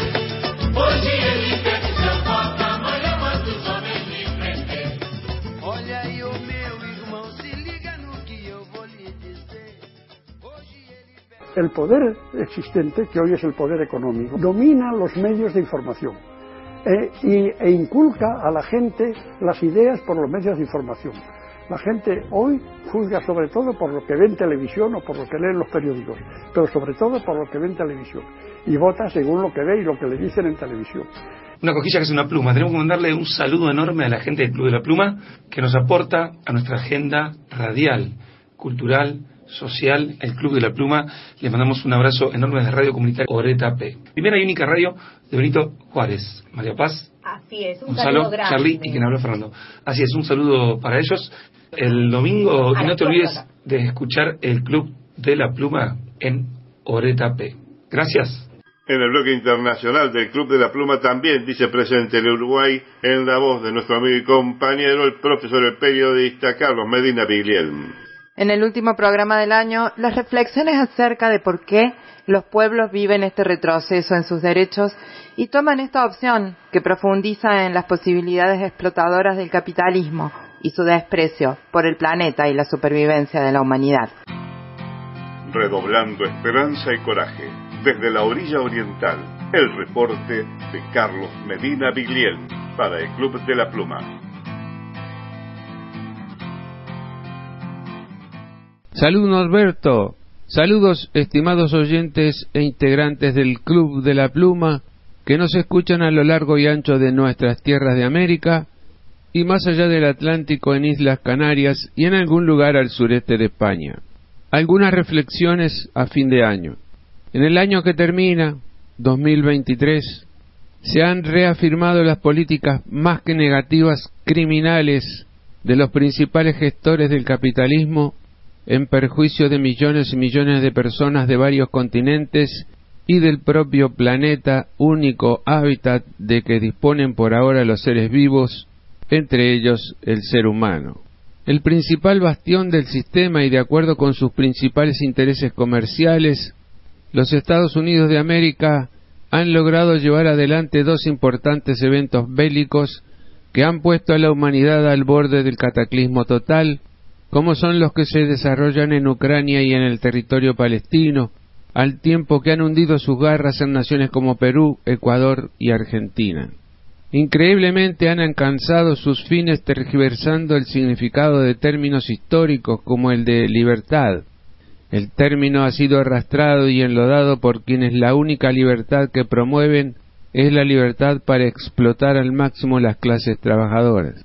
Lamentablemente, hordas de gentes han manifestado gritando libertad en apoyo de un proyecto que para nada envidia el impuesto por la administración del Tercer Reich en Alemania. Cabe preguntarse, ¿Cómo es posible que millones de jóvenes den su voto a quien promueve la libertad de extrema explotación a esos mismos jóvenes? Es que más allá de ese menor porcentaje de cultores conscientes del fascismo, hay millones de jóvenes que no conocen la historia.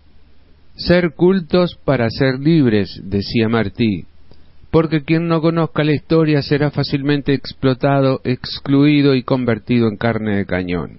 Debe agregarse que sobre la ignorancia navega la moderna tecnología de la desinformación que penetra en las mentes escasamente formadas, a lo que se suma el silencio de quienes, desde pretendidas posiciones progresistas, tendrían que haber abierto el camino por el lado de la lucha y el sacrificio, y por comodidad no lo hicieron, ni lo harán.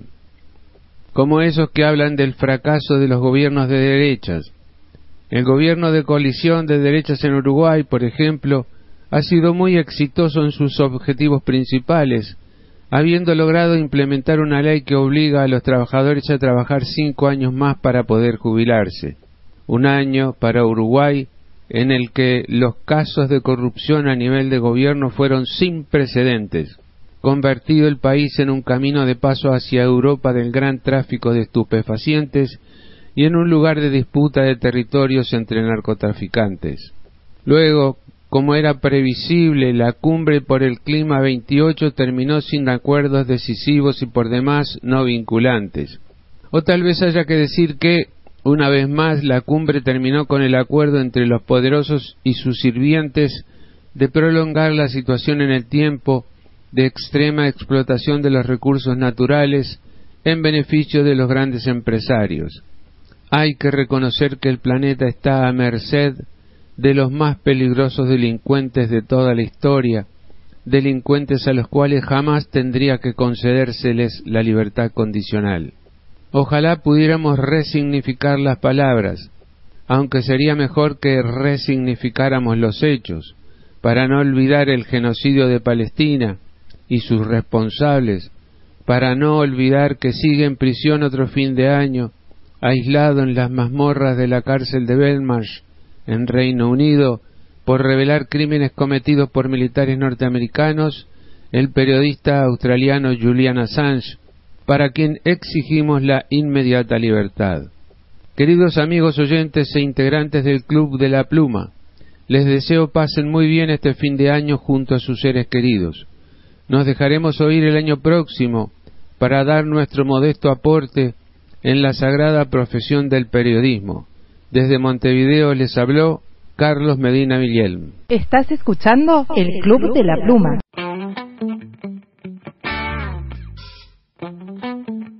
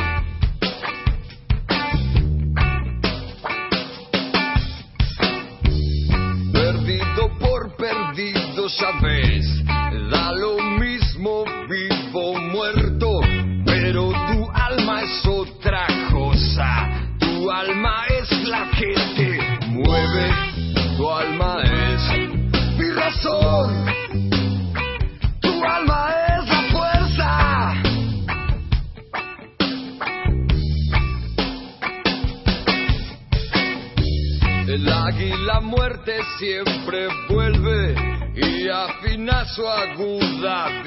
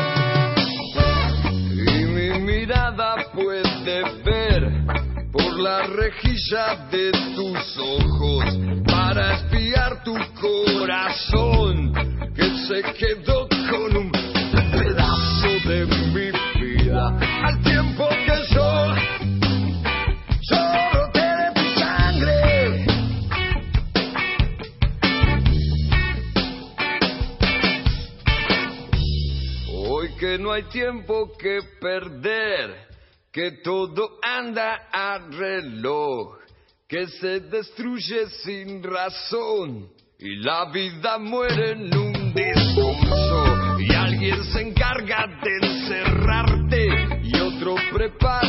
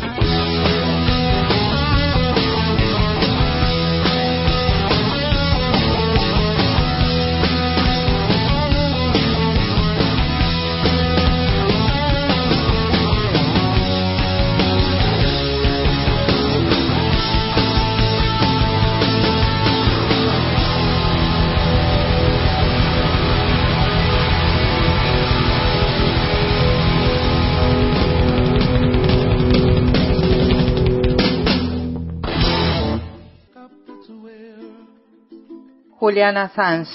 Un hombre entero preso por practicar periodismo responsable. Hay que liberar a Assange. A todos y todas nos hace falta ese pedacito de libertad. El Club de la Pluma se emite en directo por Radio Expedición con Música Sao Paulo desde Brasil con música.com.br. Continuamos andando los senderos de la patria grande que nos llevan ahora hasta Villarrica, Chile. Allí está nuestro querido amigo y compañero, el militante Carlos Alberto Maciochi.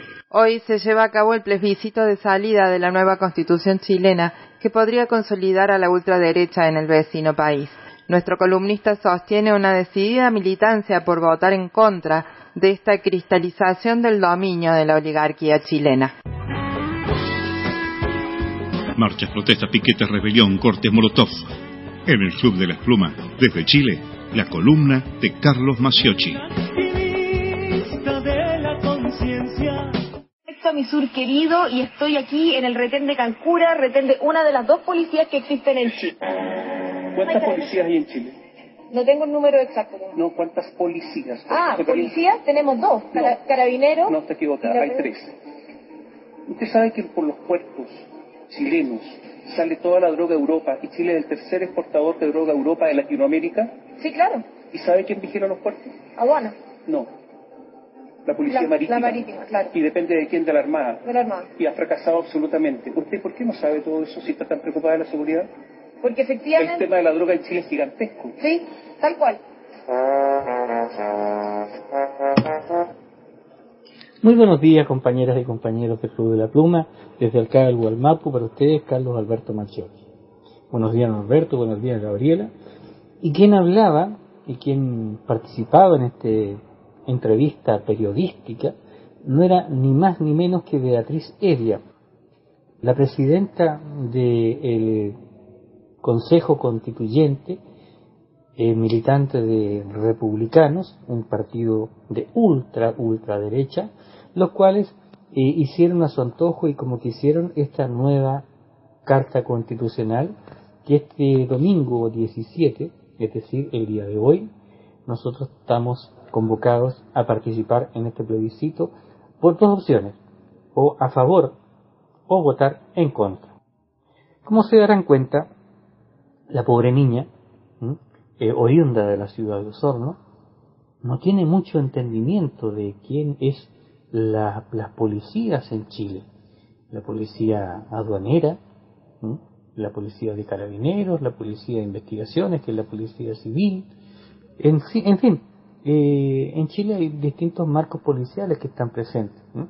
Faltó mencionar eh, eh, la policía política del tiempo de, de la dictadura y también la policía política en tiempos de la concertación, que se llamó la oficina también, poder decirlo así, ¿no? Pero bueno, estos pajaritos, ya, eh, jóvenes, muy jóvenes, ¿no? De 30 años, mm, su juventud no los autoriza a ser tan ignorantes, tan incautos, ¿no?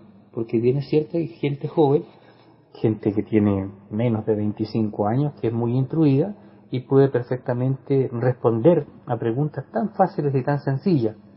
Pero bueno, esta niña, lamentablemente, no fue capaz. Al contrario, tiene una visión política en contra de cualquier manifestación de género, es muy machista, muy machista su discurso, muy ultracatólico, más bien dicho, no como ultracatólico, sino que su familia es de, de religión luterana, pero ella no tiene nada de luterana, ¿no? Eh, tiene más de Opus Dei. Pero en fin, es lo que estamos batallando nosotros esta semana, que hoy es el, día- el día jueves, es el último día, para hacer campaña en- a favor de o en contra, y todos se darán cuenta que ante esta avanzada de la ultraderecha en todo nuestro continente y sobre todo en el cono sur, es que aquí nosotros nos estamos jugando los cartuchos por el voto en contra, no por tener una victoria, sino para detener la avanzada neoliberal que una vez más, utilizando todas sus herramientas y sus partidos políticos más, por decirlo así, más ultra. Están ahí tratando de confundir y tratando de confundir a la gente con que esto es un voto a favor de una constitución y por supuesto es un voto de castigo al presidente de la nación, a Gabriel Boric. Y mucha gente no entendía o no entendían o no entienden todavía el objetivo del voto en contra, el cual yo me he dedicado a explicarlo en un resumen muy sencillo, muy simple. Pero más allá de eso, el mejor mensaje que puedo dar es que los votantes en Chile vean bien quiénes son los apoderados del voto a favor. Miren bien su vestimenta, su vestidura, sus nombres, ¿ya? Eh, su origen. Y se darán cuenta que el origen social de todas estas personas es un origen social muy cercano a quienes son los portadores de la ideología neoliberal y por supuesto muy de derecha. Me cabe destacar también que hay otro voto de derecha que ese voto va al voto en contra, ¿ya?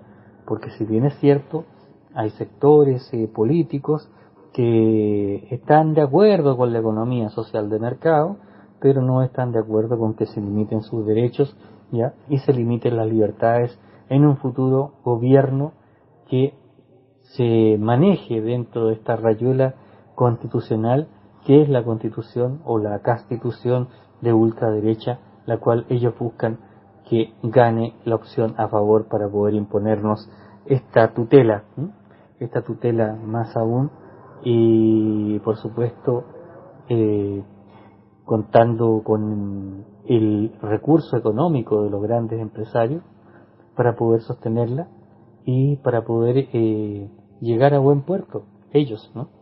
Porque los derechos de los grandes empresarios, los derechos de los latifundistas, los derechos de los dueños de lo que no era de ellos, pero siempre fue de todos los chilenos, están ahí, tratando, por supuesto, de aprovechar algo muy simple, que no son otra cosa más que nuestros recursos, nuestros recursos naturales. Y viendo que ellos lo que nos prometen, ¿no? Nos prometen el Chile de la paz y la tranquilidad. Ellos prometen eso. Y la trampa es que impide el combate efectivo al narcotráfico. Y eso está más que planteado en un artículo, el 16.8a. También dicen y prometen que esta constitución que ellos tienen va a proteger nuestros ahorros. En realidad la trampa es que asegure el negocio de las AFP en vez de mejorar las pensiones. Prometen la libertad en salud con un plan universal básico.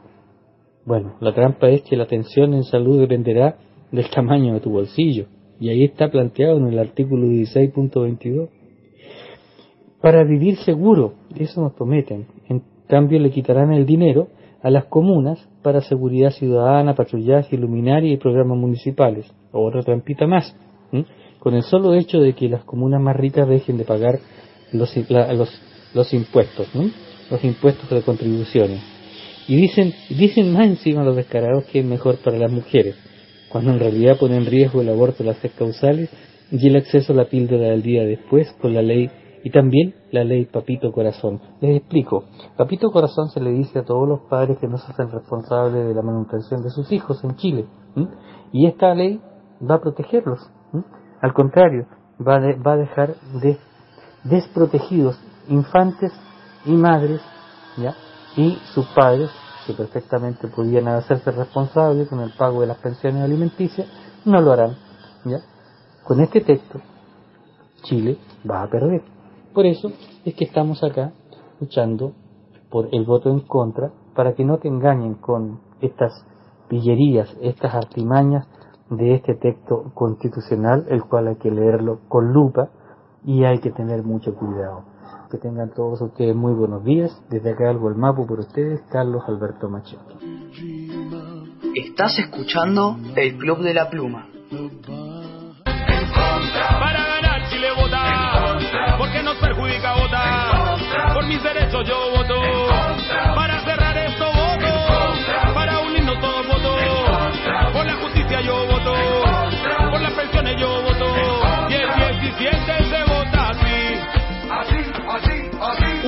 Para en contra y para arriba va el país. Así, así, así. Y el 17 se vota así, así, así, así. Una línea para en contra y para arriba va el país. Así, así, así.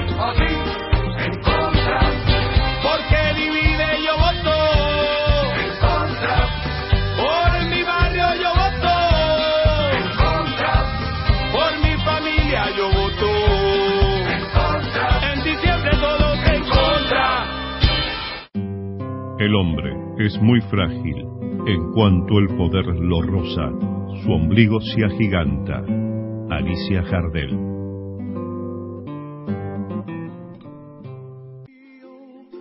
El Club de la Pluma se emite con retransmisiones en diferido desde las 11 los domingos por FM Hall 106.1, Derqui, provincia de Buenos Aires, fmhall.com.ar. Los domingos también desde las 12 horas, Radio Comunitaria Encuentro 95.7, Centro Cultural Tincuarte, tincocomunicaciones.medios.com.ar. Los domingos desde las 15.30 horas por FM 99.9 Radio Argentina desde la ciudad de Córdoba, radioargentina.nbradios.com.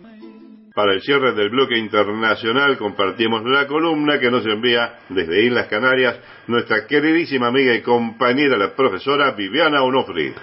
Paperclip, el macabro plan pergeñado por estadounidenses y nazis para el control total de la vida de los ciudadanos. El enemigo es la humanidad, aborregada y despojada de su más elemental naturaleza, la razón y la libertad, anuladas por la tecnología.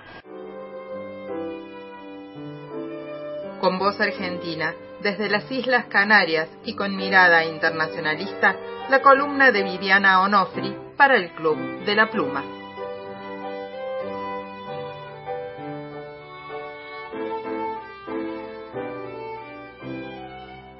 Un cálido abrazo a toda la querida audiencia del Club de la Pluma. Mi columna de hoy será la continuidad de una serie de reflexiones que comenzaron hace unos meses de la mano de las conceptualizaciones del doctor Daniel Stulin en sus libros La verdadera historia del Club Bilderberg, el Instituto Tavistock, Metapolítica y de sus conferencias semanales.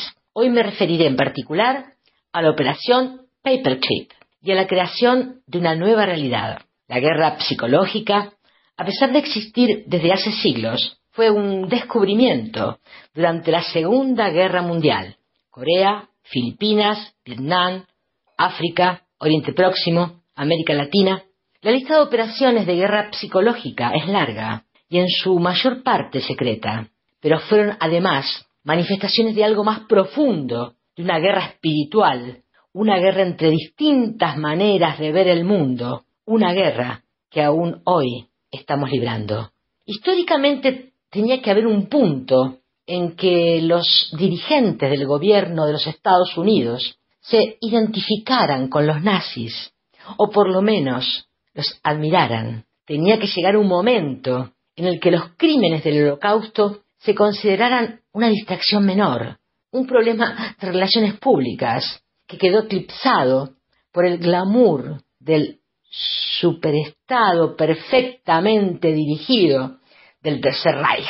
Tenía que llegarse a entender que las ideologías de Estados Unidos y de la Alemania nazi se parecían más que las de los Estados Unidos y la Unión Soviética. Y ha de ser así porque no existe otra manera de interpretar lo que sucedió al final de la guerra. Desde el punto de vista moral, lo que se llegó a saber solo puede considerarse un crimen de guerra en sí mismo. Los artífices de la política de Washington sabían que el siguiente conflicto importante habría de librarse entre Estados Unidos y la Unión Soviética. Era de suma importancia que los científicos alemanes de mayor nivel, que trabajaban en proyectos supersecretos y en la tecnología de las armas nucleares, se trasladaran a territorio estadounidense, donde no podían alcanzarlos los rusos, y acaso más importante, donde fueran obligados a prestar servicio a los Estados Unidos. A tal efecto se pusieron en marcha varias operaciones de inteligencia para tiempos de guerra. La más famosa fue la operación Paperclip. Muchas personas que han escuchado hablar de Paperclip creen que se trataba de un programa para llevar a científicos nazis a Estados Unidos para que les ayudaran en el programa espacial. Pero también se contrató a médicos y expertos en guerra psicológica nazis, junto con espías, asesinos y saboteadores. La historia de Paperclip es muy larga y compleja, e implica a decenas de países, a sus organismos de inteligencia, sus ejércitos, sus partidos políticos, la Iglesia Católica y los sistemas de justicia criminal. Para cuando finalizó Paperclip, una división entera de la Waffen SS ucraniana, escucharon bien, ¿no? La SS ucranianas, miles de científicos nazis, reos criminales de guerra, que habían participado en algunas de las peores atrocidades del conflicto, habían encontrado un lugar para refugiarse. Pero la pregunta hoy es, ¿quién es el enemigo? ¿Quién? Pues la especie humana. Olvídese de Cuba, Venezuela, Irán, Rusia, Corea del Norte, China. El enemigo hoy en día somos todos nosotros. La humanidad es el enemigo de la élite y van a asegurar la tecnología del control para asegurar su dominio. Estamos en la etapa de la esclavitud directa. Existe un virus mental que está capturando a la mayoría de la población mundial. Estamos en la etapa de la esclavitud directa. Si antes fue la fuerza militar, hoy la colonización mental es la esclavitud directa tecnológica avanzada. El paso siguiente es la dependencia de ese campo de concentración digital. Internet es el gulag digital. Wikipedia está patrocinado por la CIA. La tecnología cognitiva sirve para continuar manipulando la conciencia de la humanidad atontar a la población, no pensar, control de la conciencia de masas a través de los satélites. El sistema capitalista necesita esclavos, nos necesita aborregados, una subespecie servil limitada. Y paralelamente a esta esclavitud silenciosa, ya está en marcha otra monstruosidad, la digitalización de todos los aspectos de la vida humana. ¿Sabe que en la Unión Europea los burócratas ya están firmando documentos para controlar toda nuestra vida? ¿Piensa usted que la ciudadanía europea lo sabe? Pues no, porque no tiene difusión. Sabrán todo sobre nuestros movimientos, desplazamientos, viajes, control de nuestros ingresos y gastos a través del euro digital, de los registros de historias clínicas. La agenda es el control de los ciudadanos por parte del Estado profundo, que está por encima de los gobiernos de los países. La dictadura tecnológica es algo que jamás se había visto en toda la historia de la humanidad y todo es a nivel planetario. La agenda global está muy clara. Esta es la realidad que la élite económico-financiera está mostrando. Es la tiranía en marcha a nivel mundial. ¿No se ha percatado del avance de las propuestas criminales, de las élites infiltradas en los gobiernos, y que es cada vez más descarado? Es la tecnocracia criminal al mando del planeta. Y volviendo a la digitalización de todos los aspectos de nuestra vida, es la mayor erosión a la libertad individual. Podrán asimismo acceder a los registros telefónicos personales. Es la intrusión total de nuestra privacidad. Podrán llevarse registros internacionales sin mediar una medida judicial.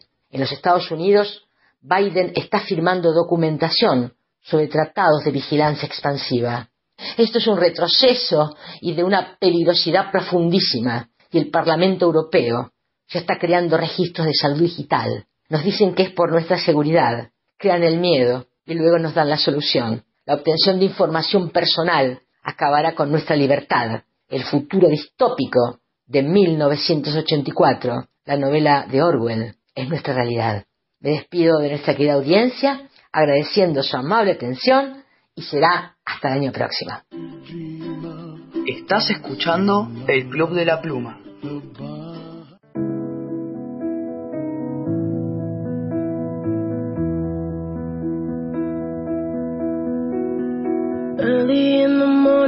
Still get a little bit nervous.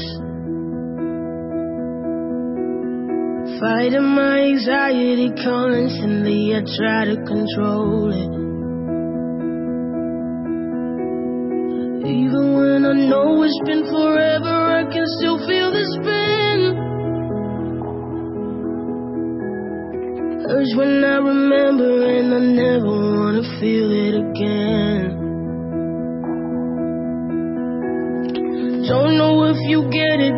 can express so thankful.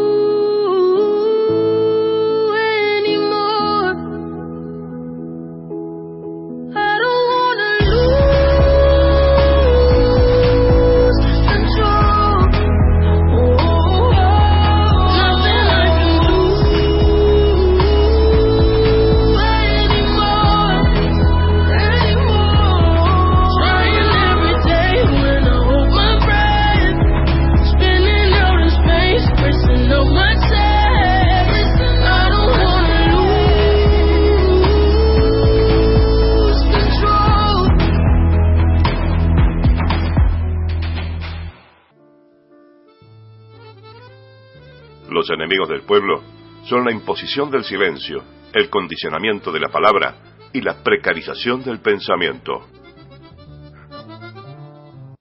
Que viva esa locura de dar voz a los pueblos, contra todos los vientos, contra todos los tiempos.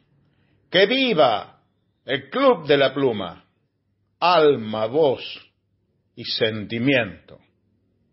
Miguel Longarini, 9 de julio, para los amigos y compañeros del Club de la Pluma. Buen domingo, la trinchera comunicacional del Club de la Pluma, dirigida magistralmente por Gaby Norberto. Buen domingo, Nuestra América. Buen domingo, Radio de Escucha y columnistas. América Latina ya lo está gritando, es la liberación la que se va acercando, pues hay en nuestros pueblos una inmensa fe. La senda está trazada, nos la.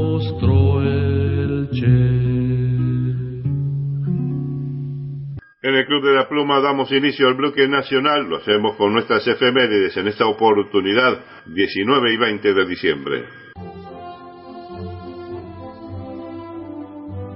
Pasado y presente, hechos y personajes, elementos que van construyendo historia. Efemérides en el Club de la Pluma. 19 y 20 2001. Que se vayan todos. Desde que desde el 20 de diciembre, la gran poblada que hubo en la, toda la Argentina, los, los niveles de conflicto han aumentado en cantidad y en calidad. Creemos que hay, bueno, este, hasta ahora, antes del 20 de diciembre, venían peleando varios sectores, pero sobre todo eran los desocupados que iban llevando la lucha en la primera plana. Este, y hoy, bueno, nos encontramos prácticamente todos los sectores involucrados en esta, en esta, en esta movilización y que, bueno, el tema es ahora cómo, cómo se pueden ir coordinando estas luchas para que vayan siendo mucho más fuertes. Eso fue como un montón de horas, digamos, que fue ¿no? un calvario, porque era no, no lo podíamos encontrar. De más está decirte que nadie me llamó para decirme su marido está acá, jamás. Lo vuelvo a llamar a Adrián. Me dice, estoy en la puerta de tu casa y estoy tocándote el timbre. Ah, le digo, ahí salgo. Cuando voy afuera, te explico cómo está. Adrián es, digamos, es el patrón don- donde él trabajaba, pero eran muy amigos. Es un pibe de la edad nuestra también, ¿viste? Y lo quería muchísimo. Le dije que, que había estado, que estaba internado, que tenía unas lesiones, que bueno, que se tenía que presentar ella como, como porque aparte estaban los chicos todos ahí, no, no le podía y que ella hiciera ahí en medio una escena porque iba a ser peor para ella y para todos. Aparte ella ya sabía lo que había pasado. No, me dice, lo que pasa es que no me, no me quieren dar información porque yo no soy familiar directo, me dice. Pero él ya sabía. Para todo esto, él ya sabía. Y llego al Argerich y en la puerta la seguridad del, hospital. No me dejaban entrar. Dice, no, tiene que esperar a la doctora que ella la va a llamar. Cuando vi a la doctora empecé a golpearle así la puerta, ¿viste? Yo ya estaba loca como una cabra, ¿viste? Sale la mina y digo, soy la esposa de Gastón Riva. Me dice, ah, sí, pasa. Por fin estaba todo el ambiente como ella quería. Me dice, tu marido llegó muy mal herido al, al hospital y lamentablemente no se pudo hacer nada. Y no te puedo explicar. Yo creí que en ese momento me moría, creí que no, nada, que el mundo se me venía abajo, que, nada, que los chicos, pensaba todo el tiempo los chicos. Digo, yo, ¿qué le digo a mis hijos? Es lo mismo que pienso, digamos, hasta el mismo, hasta el día de hoy, ¿no? Que ¿Cómo encaro yo esto? Es muy difícil para ellos, ¿no? Es difícil para mí que soy grande, imagínate ellos, unas criaturitas.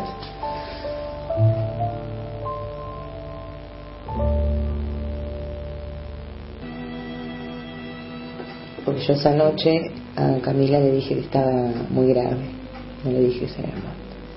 Ella le había hecho, pobrecita, el 20, cuando yo le dije que él estaba muy grave, a la mañana cuando me fui, ella le había hecho unas cartitas y me dijo, llévaselas a papá. Bueno, este, y bueno, lo velamos allá y, y está allá. Está en una, está en una bóveda que es de una tía de él.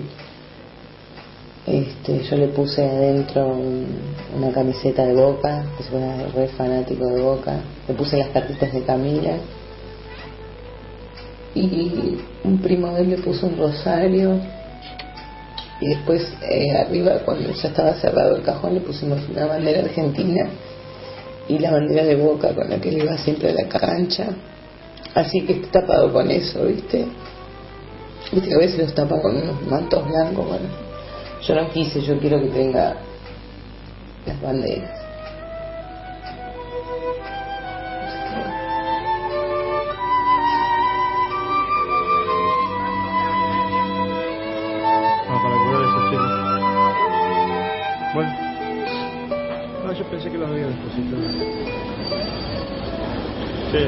Los cobardes asesinos y cómplices que se llevaron sus vidas no han logrado arrancarnos sus presencias, ni la lucha que los acompañó ese día y cada día de su vida. No lograron y no van a lograr que el olvido se adueñe de estas calles. No lograrán borrar las marcas de la memoria que la memoria deja. Sobre todo porque las razones que llevaron a Petete, Alberto, Diego, Gustavo y Gastón a enfrentar con la acción tantos años de desdicha, abusos y humillaciones para el pueblo, siguen hoy más vigentes que nunca. Los caídos viven en nuestra lucha. No olvidamos y no perdonamos estos crímenes. Juicio y castigo a los asesinos y sus cómplices. Yo creo que esta es una responsabilidad compartida por todos, desde la Rúa y, y todos los otros hijos de puta, por supuesto la policía y ante todo ese hijo de puta que fue capaz de apretar el gatillo contra alguien que estaba desarmado, ¿entendés? En el caso de Gastón, nada, nosotros seguimos gritando bien fuerte, presente compañero, y, y vamos, vamos a levantar la bandera de Gastón y la vamos a llevar como bandera a la victoria. Un día vamos a ganar. Estamos cada vez más cerca. Voy a leer un texto que escribió Mari, la esposa de Gastón. Gastón, a veces parece difícil que puedan concretarse tus esperanzas de ver crecer a tus hijos en un país libre. Pero al menos ellos van a ser libres, porque llevan tu sangre. Porque vos nos enseñaste a salir adelante siempre, a tener fuerzas. Serán libres de espíritu, del alma, porque tienen grabadas tus palabras, que no pueden ser presas de tu muerte. Y ningún asesino de uniforme podrá borrar jamás tu memoria, ni silenciar tu risa, ni desarmar tus sueños. Porque el tiempo de intentarlo no termina nunca, y porque la muerte solo prueba que la vida existe. Y no se puede ocultar la luz que no nos dejas caer, porque la sangre de los caídos dejará siempre la huella de su deseo de justicia. Por tu memoria, la de todos los compañeros muertos, por tus hijos, nunca olvidaremos el sentido. Y nunca vamos a dejar que repriman, repriman nuestros sueños, que también eran los tuyos. Que lo sepan todos estos que de la libertad no entienden nada. Gastón Ría. Diego Lamagna. Alberto Márquez. Carlos Almirón. Gustavo Benedetto. Ahora. Ahora. Ahora.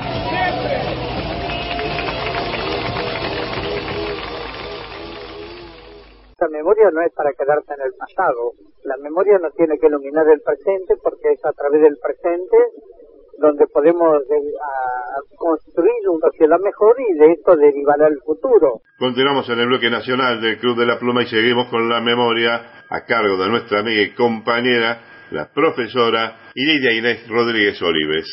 Una columna dirigida a los representantes de las clases medias, los que creen que ganaron y que acaban de votar a los verdugos de ellos, sí, de los que aún tienen algo.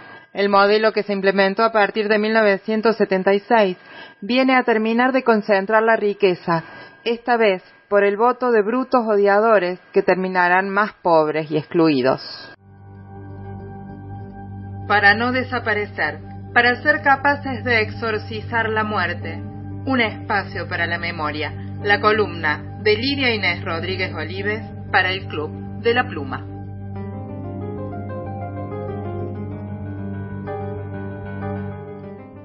Desde Buenos Aires, saludo a todos los que están escuchando el Club de la Pluma. Soy Lidia Rodríguez Olives. El programa de hoy cierra un año de compromiso y trabajo muy intensos. Un año trascendente para Argentina, donde los que acá nos expresamos hemos sido derrotados.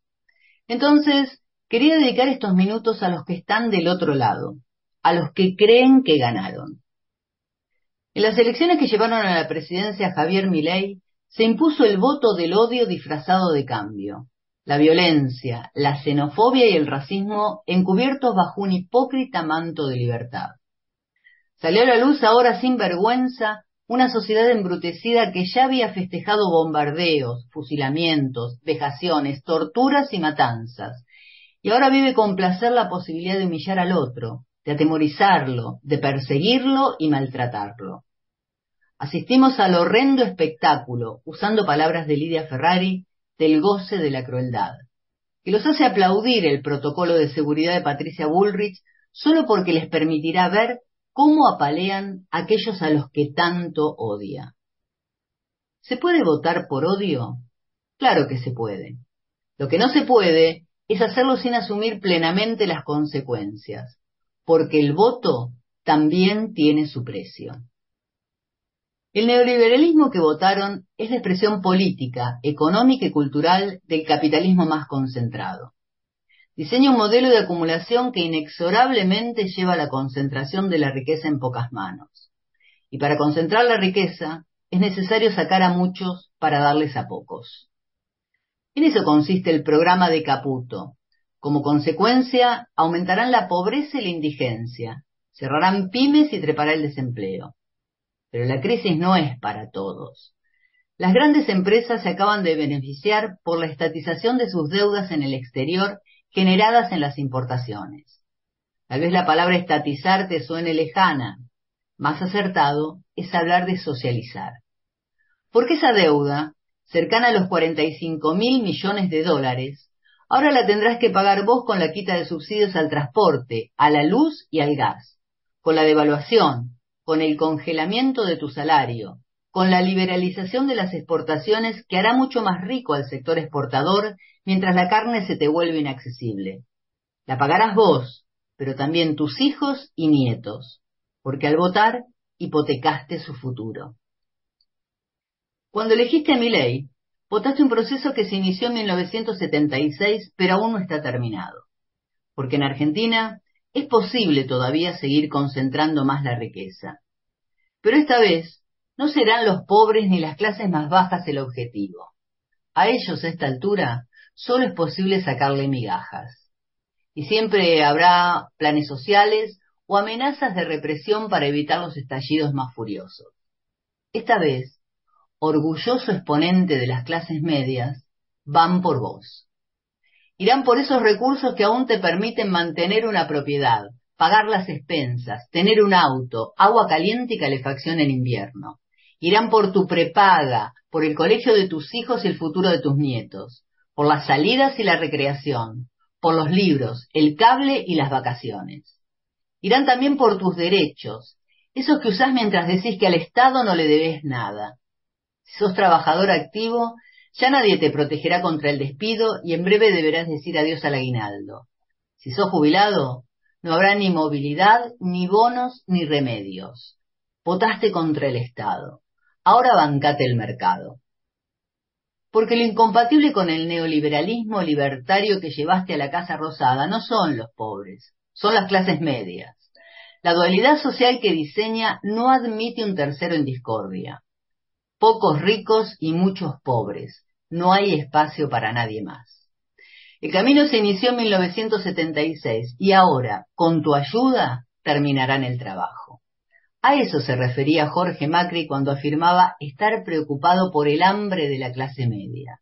Te estaba hablando a vos.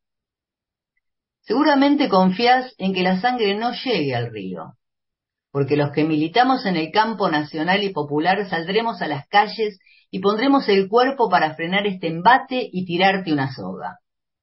Te aviso que somos muchos los que no pensamos hacerlo, porque estamos más que hartos de luchar por egoístas, odiadores y desclasados que se benefician con nuestras luchas para después darse vuelta y traicionar. Piquete y cacerola, la lucha es una sola, gritabas allá por el 2001. Te aviso que el piquete no está, solo quedas vos con tu cacerola. Puede que después de escuchar esto y con tu negacionismo habitual, pienses que formo parte de una campaña de miedo. Allá vos. Finalmente es tu derecho. Pero cuando todo esto te ocurra, cuando hayas perdido hasta lo que no sabías que tenías, cuando mires y a tu lado no veas más que la pobreza que construyó tu egoísmo y tu ignorancia, solo espero dos cosas. Que encuentres consuelo pensando que lo que pagaste por lo que recibiste fue un precio justo y que no te olvides que te avisé. Desde Buenos Aires, saludo a todos los oyentes del Club de la Pluma y nos volvemos a encontrar en enero. Estás escuchando el Club de la Pluma. Está a cargo de todo le ha pedido de mal modo a la mayoría de la población. Háganse cargo de esta situación a un pasito del abismo. Mire usted, yo estoy de acuerdo. Hace casi un año y medio que me vengo haciendo cargo del dolor, de la tristeza y de la desazón que provoca su cinismo háganse cargo de lo que a la gente se le prometió, háganse cargo de lo que se le quitó.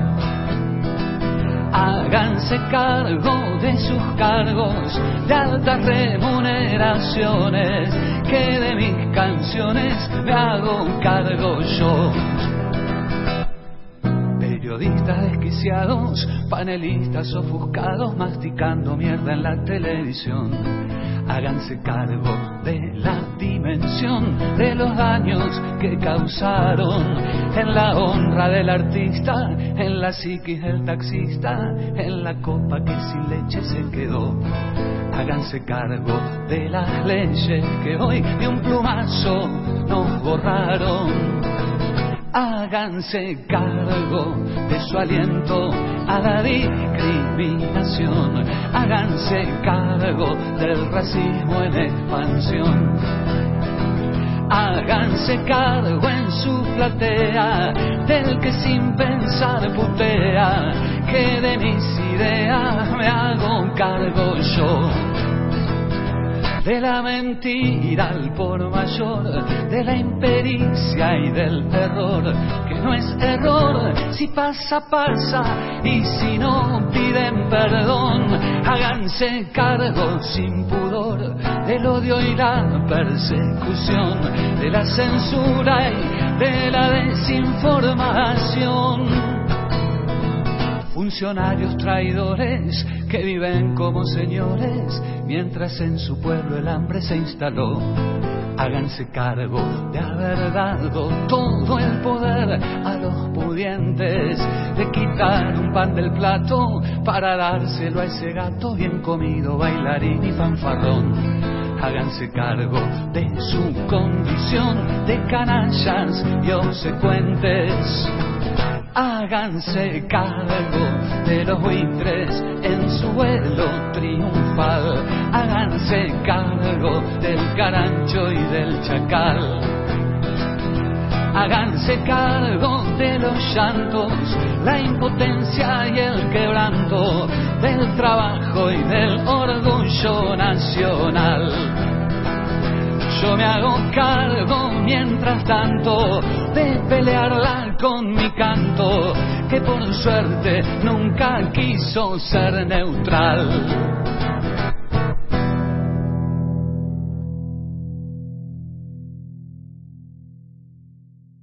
El procedimiento educativo más poderoso que tiene la sociedad ya no son más la escuela, son los medios de comunicación, porque los medios de comunicación influyen más que la familia y que la escuela, que son los elementos genuinos de formación. Es una vergüenza que los medios de comunicación eduquen a la gente.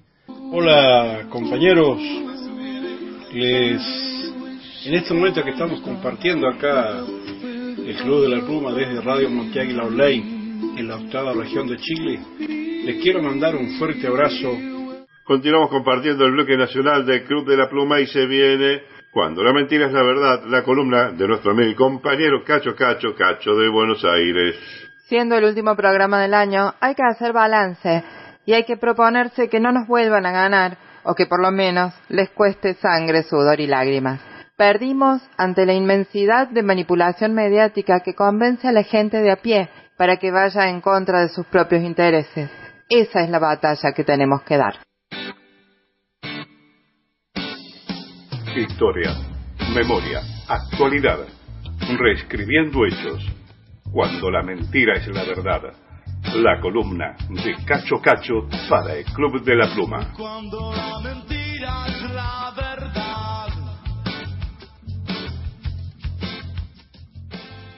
Hola amigos del Club de la Pluma, les habla Cacho Cacho desde Buenos Aires, Argentina. Quiero, ya que estamos en el último programa del año, y uno cuando las cosas, los ciclos se terminan, tiende a hacer balance, a que hagamos un balance. En mi país, desgraciadamente, hemos sufrido una derrota enorme, espectacular, frente a la derecha. En general, en todo el planeta la, la derecha gana terreno. Lo interesante, lo que hay que analizar, es por qué nos gana, con el fin de evitar que nos gane, por supuesto. Yo les voy a comentar, por ejemplo, una impresión mía. El otro día, en una estación de ferrocarril de la ciudad de Buenos Aires, en la estación de Constitución, por donde suele pasar gente trabajadora, gente humilde, que viene del conurbano sur y del sur del Gran Buenos Aires a trabajar en la capital.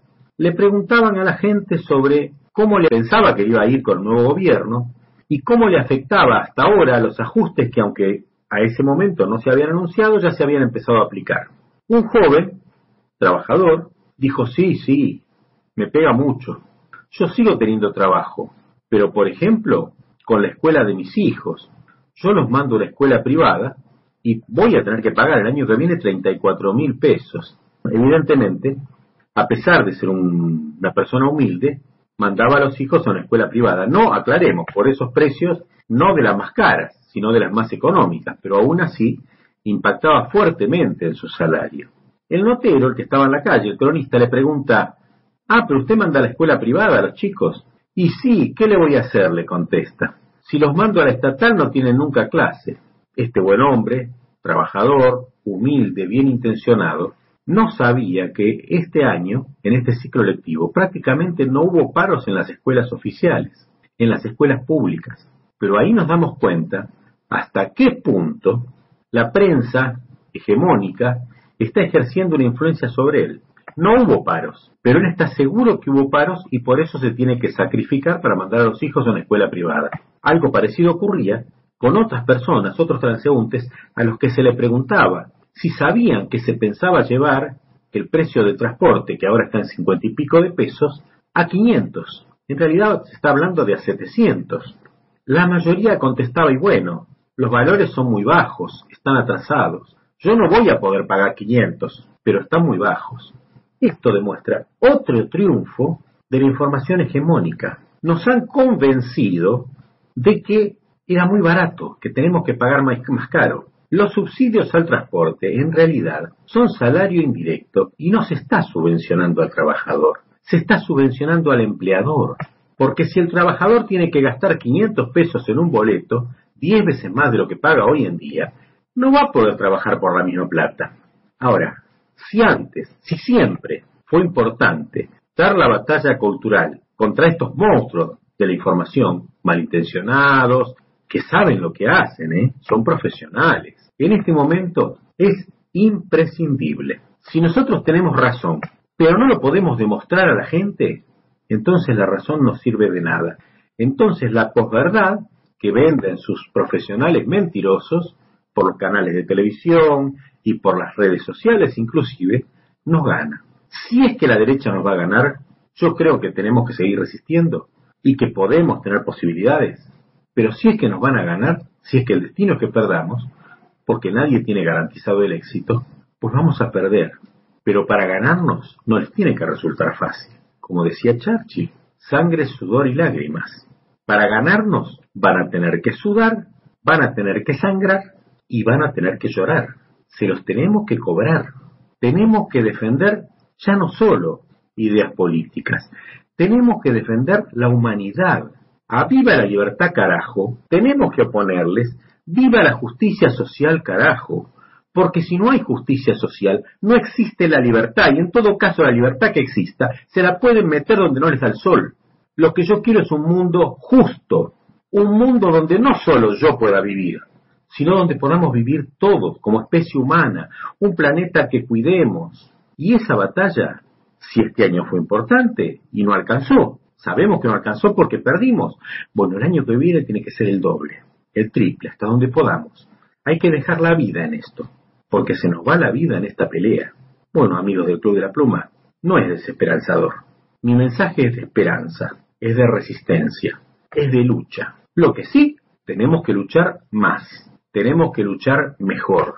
Y los espero el año que viene para seguir luchando juntos. Hasta el año que viene, amigos del Club de la Pluma. Estás escuchando el Club de la Pluma. Como un cuento que no terminaba, el futuro nos traicionaba.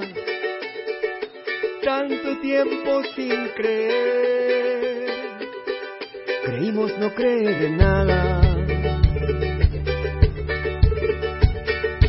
Un viento fresco abriendo paso, curando heridas. Somos tantos que al dolor lo convirtió en alegría. Les puedo asegurar de corazón que no voy a dejar mis convicciones en la puerta de la Casa Rosada. La intuición y el corazón resisten a la mentira decide la verdad a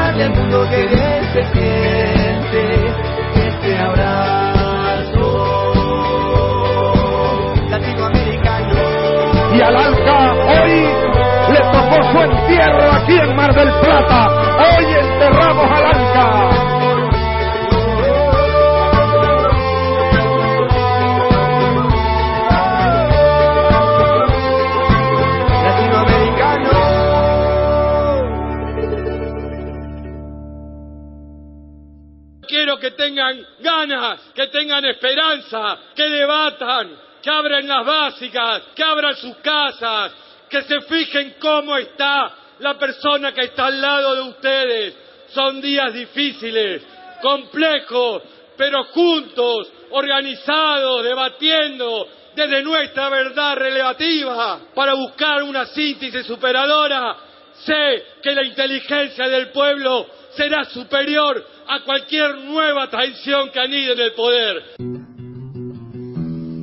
Le canto al club de la pluma, un tizón que siempre arde y que por no ser cobarde, palabra y espada blande, militando la trinchera en pos de la patria grande. Continuamos en el bloque nacional del Club de la Pluma. Llegó el turno de los pueblos originarios. Columna a cargo de la amiga y compañera, la periodista Valle Luján.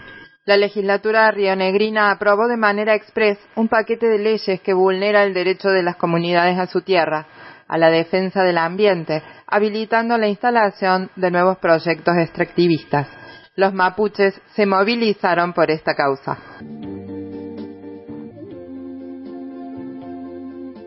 Identidad ancestral.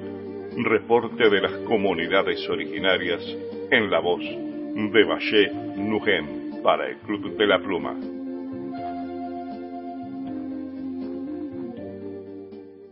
¿Qué tal Gaby y Norberto y a todos los compañeros del Club de la Pluma? Un placer de poder estar con ustedes nuevamente en este espacio de Minga Radial. Vamos con esta información. El pasado jueves 7 de, bueno, de este mes, la legislatura de Río Negro sancionó la nueva ley de tierras, pero hay tres normas vinculadas a la actividad minera. Los cuatro proyectos fueron aprobados por mayoría con 33 votos a favor por parte de Juntos Somos Río Negro, Juntos por el Cambio y el Frente Renovador y 12 votos en contra eh, correspondiente al bloque del Frente de Todos, Unidad Ciudadana y Frente Grande y Colina. Marcelo Mango del Frente Grande rechazó este paquete de leyes porque consideró que no se reforzaron los tres puntos más importantes señalados en primera vuelta y comisiones relacionados con la defensa del medio ambiente y las garantías y derecho a la tierra de los pueblos y comunidades originarias y la soberanía en zonas de frontera. Por ende, las comunidades mapuches, junto a organizaciones sociales, y políticas se movilizaron hasta la legislatura de Río Negro para rechazar los cuatro proyectos de ley que fueron sancionados de manera en el eh, bueno en lo que eh, en el mes de noviembre también como recordarán y que modifican la ley del código minero y de tierras para beneficiar la realización de proyectos extractivistas en la provincia. Agradecemos a los compañeros de Radio Encuentro por las entrevistas, así que vamos a escuchar al hermano Hugo Aranea eh, quien, eh, bueno, comentaba acerca de esta cuestión. Las sensaciones creo que son las mismas que con las que llegamos acá, de repudio, de rechazo a esto que, que bueno, nosotros un poco era un final anunciado por, eh, digamos, la, los números que tenían digamos, en, en, la cantidad de legisladores para votar esto, la forma en que se hizo, digamos, estaba todo preparado para que esto fuera así. Yo creo que escuchando inclusive a uno de los voceros, que Facundo López, que es el que acaba de, cerrar, digamos, eh, las alocuciones ahí, uno se da cuenta precisamente el, el, tamaño, digamos, de la mentira y de, y de la perversidad de estos proyectos que ha llevado adelante el bloque de, de Juntos Somos Río Negro. Yo creo que esto de disfrazar en estas cuestiones que, que, dicen, en realidad lo que, lo que se oculta atrás de esto, que es la sumisión total y absoluta, ser la genuflexión más absoluta ante los grandes intereses de los grupos económicos, ceder precisamente ante eh, las exigencias de las grandes mineras, de las grandes inmobiliarias, los grupos petroleros, a darle la garantía total y absoluta para que vengan a producir el saqueo. Yo creo que, digamos, la sensación eh, es ratificar esto que nosotros veníamos viendo, que, se venía a crear eso. Pero por otro lado, la sensación es de fortaleza con lo que se expresa acá en la calle. Acá hay una decisión que la que han expresado durante estos dos días las comunidades de lucha, resistencia.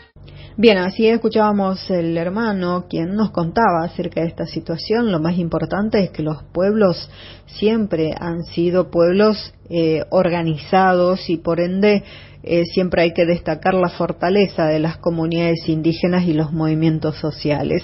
Cabe destacar que las comunidades expresaron estar en contra de, estos tratamientos de proyectos sin la consulta previa libre e informada a las comunidades indígenas y el Instituto de Investigaciones en Diversidad Cultural y Procesos del Cambio del CONICET que dejaron constancia que existe un, un, corpus de investigaciones sobre temas vinculados a tierra, minería y su relación con la vida social de la provincia producida en el, en el sistema científico y que está disponible para consulta. Vamos a escuchar a la hermana María Caril también, quien estuvo en la movilización y, mm, bueno, nos contaba lo siguiente. Bueno, acá estamos porque tenemos la lucha, poder seguir, porque tenemos muchas necesidades, distintas necesidades en la comunidad y hay, como es, por la ley de tierra y también por la, por el agua, por todo, ¿no? venimos por todo, así que a ver si podemos tener que lo escuchen para, porque necesitamos nuestra tierra, necesitamos el agua cada día, que estamos escasos de agua en alguna parte, no hay agua, se estamos quedando sin agua, que eso es lo que más eh, tiene más valor, porque si no tenemos agua no tenemos vida, no tenemos cómo producir. Yo soy, eh, además de que estoy en la mesa, soy productora y necesito para alimentar mis animales y necesito tierra también, que muchas veces quizás se le está achicando la tierra y, y nosotros vivimos de eso, de los animales, de la oveja de las chivas, pues yo soy una de ellas campesina que me crié con animales y no me avergüenzo decir porque mi papá me enseñó de chiquita y mi papá falleció y sigo yo en el campo y por eso que la lucha siempre se sigue y bueno, necesitamos de que estemos bien en el campo, ¿no? Esa es nuestra necesidad para todos los lamienes también.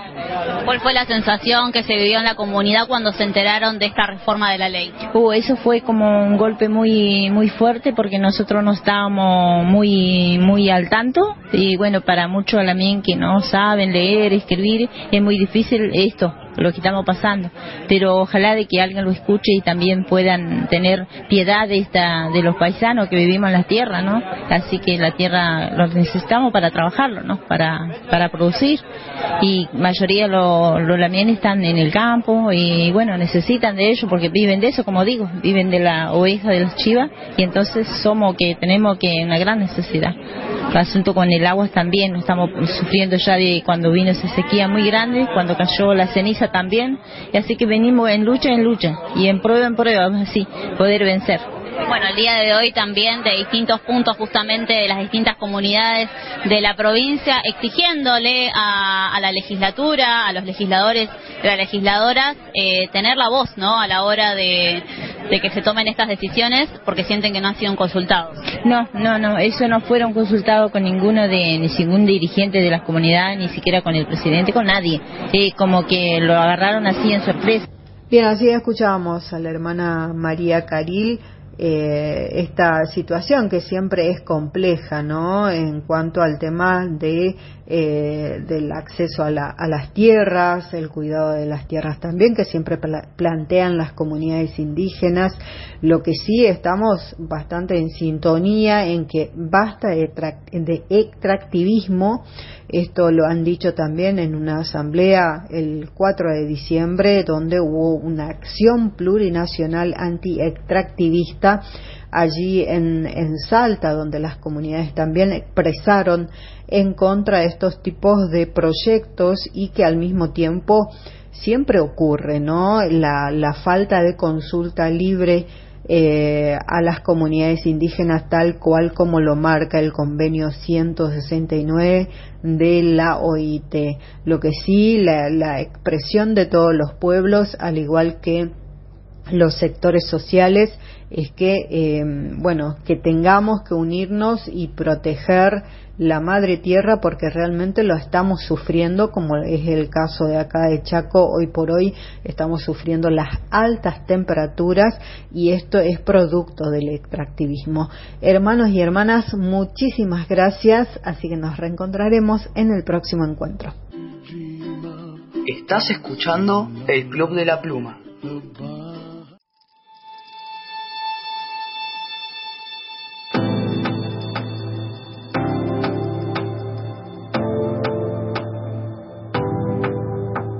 Quitaron el mar, nos quitaron el cielo, vendieron por nada, se nos acabó, nos quitaron el viento, quemaron la selva, vendieron la tierra, apagaron el sol.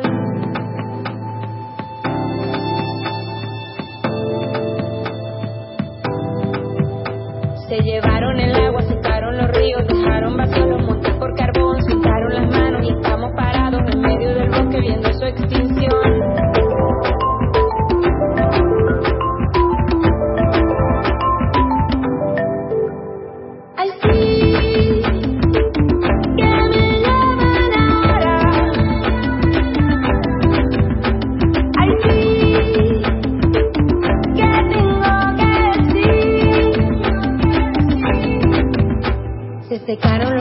vinieron los seres, apagaron las luces, pidieron perdón, explotaron las minas, llevaron el oro, volvieron por más, pero ya se acabó. El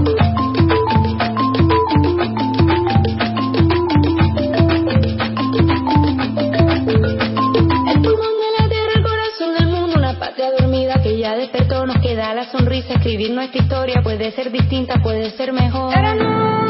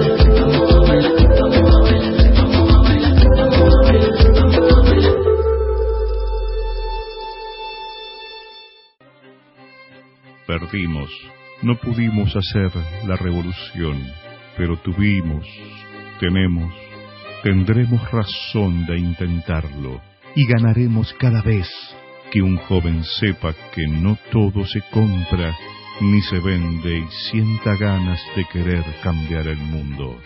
En Bar El Cadri. El Club de la Pluma se emite en directo por Radio Monte Águila Online FM 107.4 desde Chile, Radio Monte Águila Online.cl. En nuestra trinchera comunicacional de integración llega de boca en boca la columna de nuestro amigo y compañero, el periodista Jorge Ariel Basalo. La estupidez, o para ser más precisos, la boludez de quienes justifican los ajustes que van en contra de ellos mismos. ¿Acaso desconocen el listado de odiadores entreguistas que atentaron contra la libertad, la soberanía y la justicia social desde el origen mismo de la patria? De boca en boca, la columna de reflexión y opinión del periodista Jorge Ariel Basalo para el Club de la Pluma.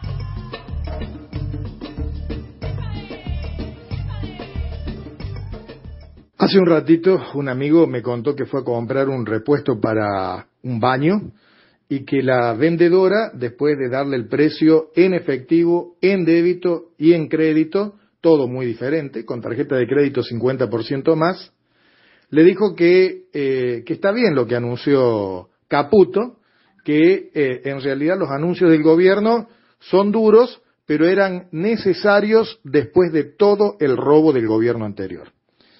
Eh, nada, la verdad que uno se queda azorado tanto como nos quedamos azorados. Yo recuerdo cuando Macri eh, aumentó 2.000, 3.000 las tarifas y llamaban a eso sinceramiento y la mayoría de los desclasados, de los gorilas sufrientes, pero gorilas, de los odiadores, justificaban todo eso. Lo justificaban, justificaban el brutal tarifazo. Pero así también justificaron los secuestros y el terrorismo de Estado durante la dictadura. Algo habrán hecho. Hasta el día de hoy se mantiene el manto de silencio y de ocultamiento en un montón de comunidades e incluso de familias sobre integrantes que fueron víctimas del terrorismo de Estado. Digo, esto que ha pasado en los últimos días en Argentina, que básicamente es una brutal transferencia de recursos de clase media y clase baja a clase alta. Hay, hay que entenderlo de esa manera. Más riqueza a los ricos, más pobreza a los pobres. Claro, digo rápidamente, haciendo un repaso histórico desde 1810, vos te encontrás con que mientras San Martín cruzaba la cordillera y nos liberaba del yugo de los españoles, Rivadavia estaba tratando de entregarnos literalmente, cosa que hizo con el primer empréstito a la Baring Brothers que terminó de pagar Perón 130 años después. Y así todo, a lo largo de la historia. Digo, Belgrano murió como un indigente, Belgrano. Nuestros próceres, nuestros héroes, los que pusieron la cara, el pecho y todo por, por Argentina, mientras hoy te encontrás con un montón de calles y plazas y pueblos y equipos llamados Rivadavia. El otro día un equipo del Nacional B de fútbol ascendió a primera, el Deportivo Riestra, y nos contaba Mariano Sarabia, eh, que conoce mucho de historia y mucho de fútbol, que Riestra fue un garca, un vende patria, y hay un equipo de fútbol que lleva su nombre. Bueno, así murieron los nuestros. Así murió Dorrego, así murió Alem, después de haberse enfrentado con los terratenientes porteños, que la historia oficial de ellos nos vendió como la brillante generación de los 80, la primarización de la economía. Uno busca los postulados de Uriburu y aquel primer golpe de 1930 Irigoyen, y son los mismos de Caputo, de Milei, de Martínez de Oz, de Cavallo, de Macri, exactamente los mismos. A ver, ¿cómo, desde la lógica, cómo alguien puede justificar que los revienten a palos? ¿Cómo alguien puede no darse cuenta que lo están saqueando a él, a sus seres queridos, a su patria, y después salen a flamear eh, con la banderita argentina, hacerse los patriotas, en, como cuando cortaban las rutas con los banderazos y los cacerolazos. Pero, a ver, dejen de patear en contra. Lo mismo que hizo esta mujer acá que vende repuestos para inodoros, lo están haciendo un montón. Están justificando una devaluación brutal, un robo monumental. Estamos cansados de decirles, che, están preparando el saqueo de la Argentina.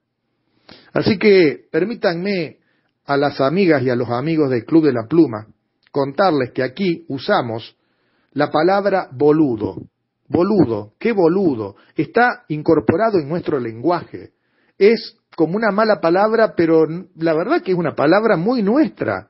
Así como el fuck you para los norteamericanos. Qué boludo. ¿Qué es boludo? Y boludo es, digo, un modo de llamar despectivamente a alguien que es un tonto, que es un, que es un ingenuo, que es un, es un babacho, para decirlo en piemontés. A ver, ¿qué parte no entendiste de la historia? ¿Qué parte no entendés del presente? ¡Qué boludo que sos! ¡Qué boludazo! Cuando yo era chico, me acuerdo, cantábamos una canción a los boludos. La canción decía, qué boludo, qué boludo, qué boludo, qué boludos, qué boludos. Estás escuchando el Club de la Pluma.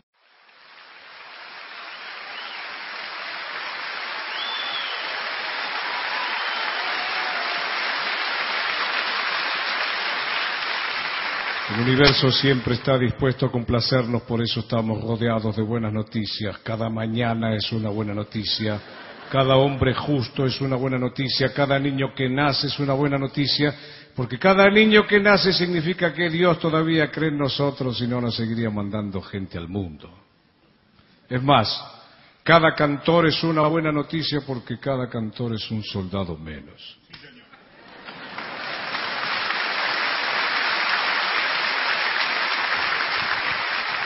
Mi abuela decía, habría que acabar con los uniformes que le dan autoridad a cualquiera. ¿Qué es un general desnudo? Y tenía derecho a hablar de esto porque estuvo casada con un coronel. Que eso sí, hay que reconocerlo, era un hombre valiente. Solamente le tenía miedo a los boludos. Un día le pregunté por qué y me dijo, porque son muchos. No hay forma de cubrir semejante frente. Por temprano que te levantes, a donde vayas ya está lleno de boludos. Y son peligrosos porque al ser mayoría eligen hasta el presidente.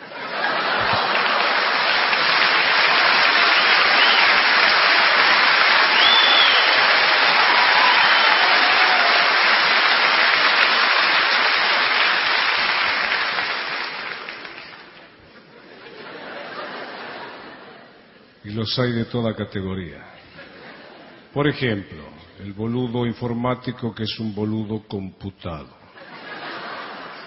El boludo burócrata que es oficialmente boludo. El boludo optimista que cree que no es boludo. El boludo pesimista que cree que él es el único boludo. El boludo esférico porque es boludo por todos lados. El boludo fosforescente porque hasta de noche se ve que por allá viene un boludo. El boludo de referencias. ¿Dónde está Alberto? Allá al lado del boludo de traje marrón.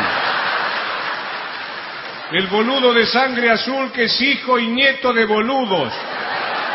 Y el más peligroso de todos, el boludo demagogo que cree que el pueblo es boludo.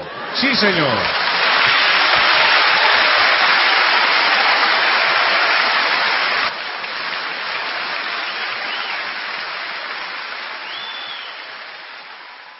Los medios de comunicación se especializan en pervertir a los seres humanos según victoria o derrota. Es uno de los programas más famosos de Córdoba, el Club de la Pluma. Seguimos compartiendo el bloque nacional del Club de la Pluma y llega con voz propia la columna de nuestro amigo y compañero, el periodista Manolo Lafuente. El arte literario y el televisivo prefiguraron este distópico presente, al que solo podemos oponernos con el sueño del anarquismo, al brindar en estas fiestas por la revolución social. Para el Club de la Pluma, la columna con voz propia del periodista Manolo Lafuente. Compañeras y compañeros del Club de la Pluma, saludo al cuarenta y pico por ciento que supo entender que lo demás era esto, lo que nos está pasando. Al 56 no es que lo acuse ni que lo mm, trate mal, pero la verdad, paisano, no me gusta el aire de ahí. ¿Cómo le hicieron la cabeza, no? Nosotros, mientras tanto, como dice el final de la columna, no estaremos hechos de una fiesta para el 24 y el 31, pero festejaremos como los viejos anarquistas. El túnel no se refiere a la pretendida metáfora de Michetti, la mujer quieta, poniendo en perspectiva de género la peli clásica de John Ford, El hombre quieto. Hace alusión, en cambio, a la novela psicológica en la que Ernesto Sábato nos sumerge en la mente de un asesino, un enfermo mental, un hombre cegado por sus deseos e inseguridades que se cocinan en esa caja de Pandora que se conoce como mente, que ejecuta acciones hirientes disfrazadas de amor. Aunque exacerbados, espero que ustedes le encuentren los puntos de contacto, yo le veo con la, nuestra actualidad, sobre todo en lo que hace a acciones hirientes disfrazadas de amor. Y encima, mira, quieren que esperemos a ver la luz después del túnel. Bueno, dejémonos literario y vayamos a lo televisivo. A inicios de los 90, Tato Bores decía en uno de sus monólogos de total vigencia, de lamentable vigencia, desde que era chiquitito que vengo escuchando que hay que sacrificarse en aras del futuro. El lema nacional ha sido siempre jódanse hoy para disfrutar mañana. Y uno pone el hombro, pero el futuro, por definición, se pianta y uno jamás lo puede alcanzar. En 1991 opinó, a ver si entendí bien, ustedes con los impuestos a las tarifas, los tarifazos, guadañan toda la mosca, la gente se queda sin guita, no compran dólares y así el dólar baja. Así, la gente está más seca que galleta de campo.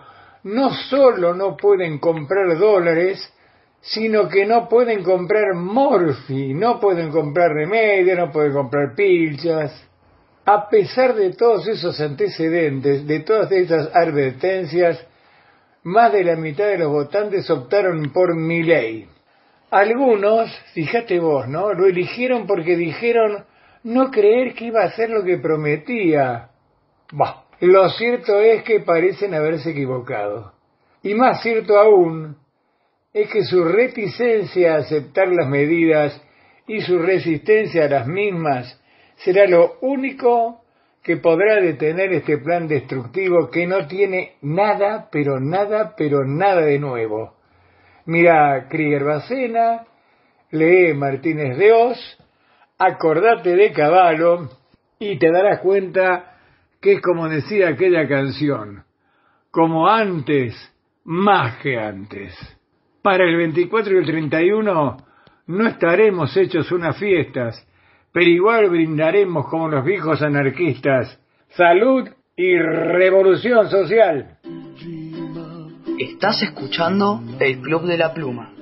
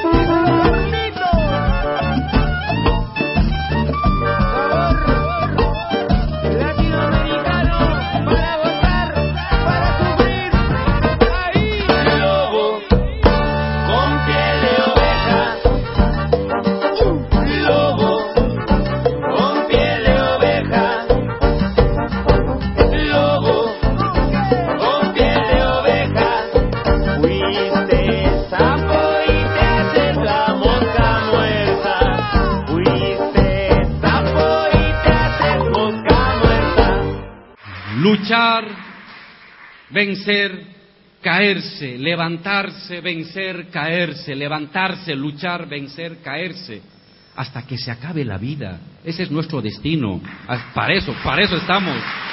Los compañeros Quique y Mar desde Rosario, desde la PBH, te mandamos un enorme saludo y un abrazo fraternal, combativo y con el puño bien en alto. Que las calles nos sigan encontrando, levantando las mismas banderas de solidaridad, conciencia social y por un mundo donde quepan todos los mundos porque acá no sobra nadie. En el bloque nacional del Club de la Pluma llega el poeta popular Camilo Centofoco. Vivir de veras es vivir sin odios.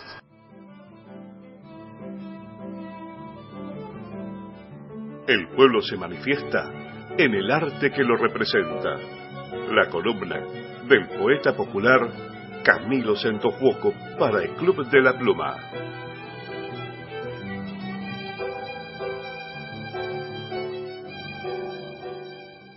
Vivir de veras.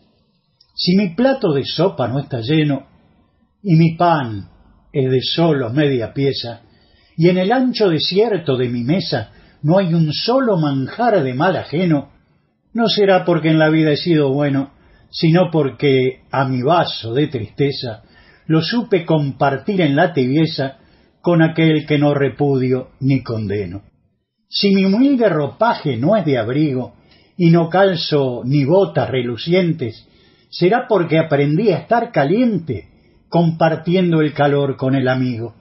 Y viendo que este cielo es mi testigo y el ego es el diablo que nos miente, no habrá frío ni noches inclementes si no veo en aquel a un enemigo. No odio, ni envidio, ni aborrezco, ni siento que el otro me hace daño. La vida me ha enseñado con los años que hay necios convertidos en grotescos, y en cada mañana que amanezco, sin broncas, sin rencores ni regaños, aprendo que la savia de un extraño es la esencia del amor con que florezco. Estás escuchando el Club de la Pluma. Aquel hombre, o portar lo tomado, porque besaba todo lo que hallaba a sus pasos, lo que hallaba a sus pasos. Besaba a las personas, al perro, al mobiliario, y mordía dulcemente la ventana de un cuarto, la ventana de un cuarto.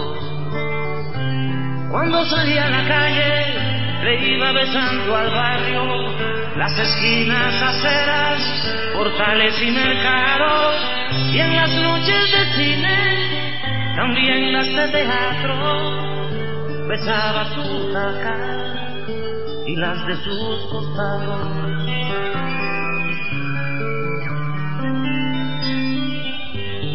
Oh, esas y otras muchas, los cuerdos lo llevaron. Donde nadie lo viera, donde no recordarlo, donde no recordarlo.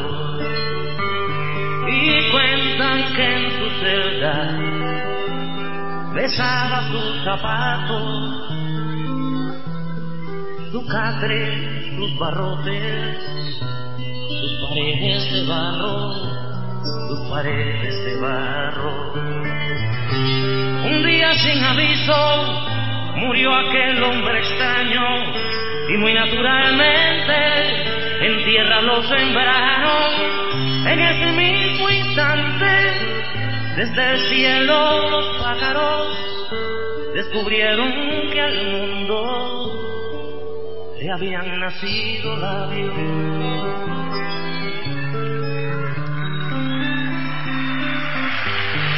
Era extraño aquel hombre, o por tal lo tomado, porque besaba todo lo que hallaba a su paso, lo que hallaba a su paso.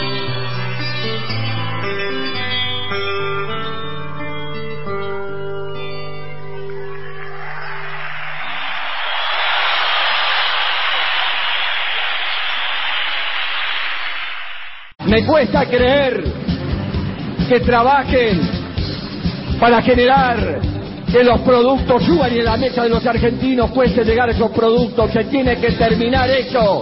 Vamos a dar una batalla nacional contra aquellos que quieren encarecer el producto para evitar que los elementos esenciales, alimentos esenciales, lleguen a la mesa de los argentinos. Primero hay que comer en la Argentina y después exportemos para afuera, pero primero que coman los argentinos.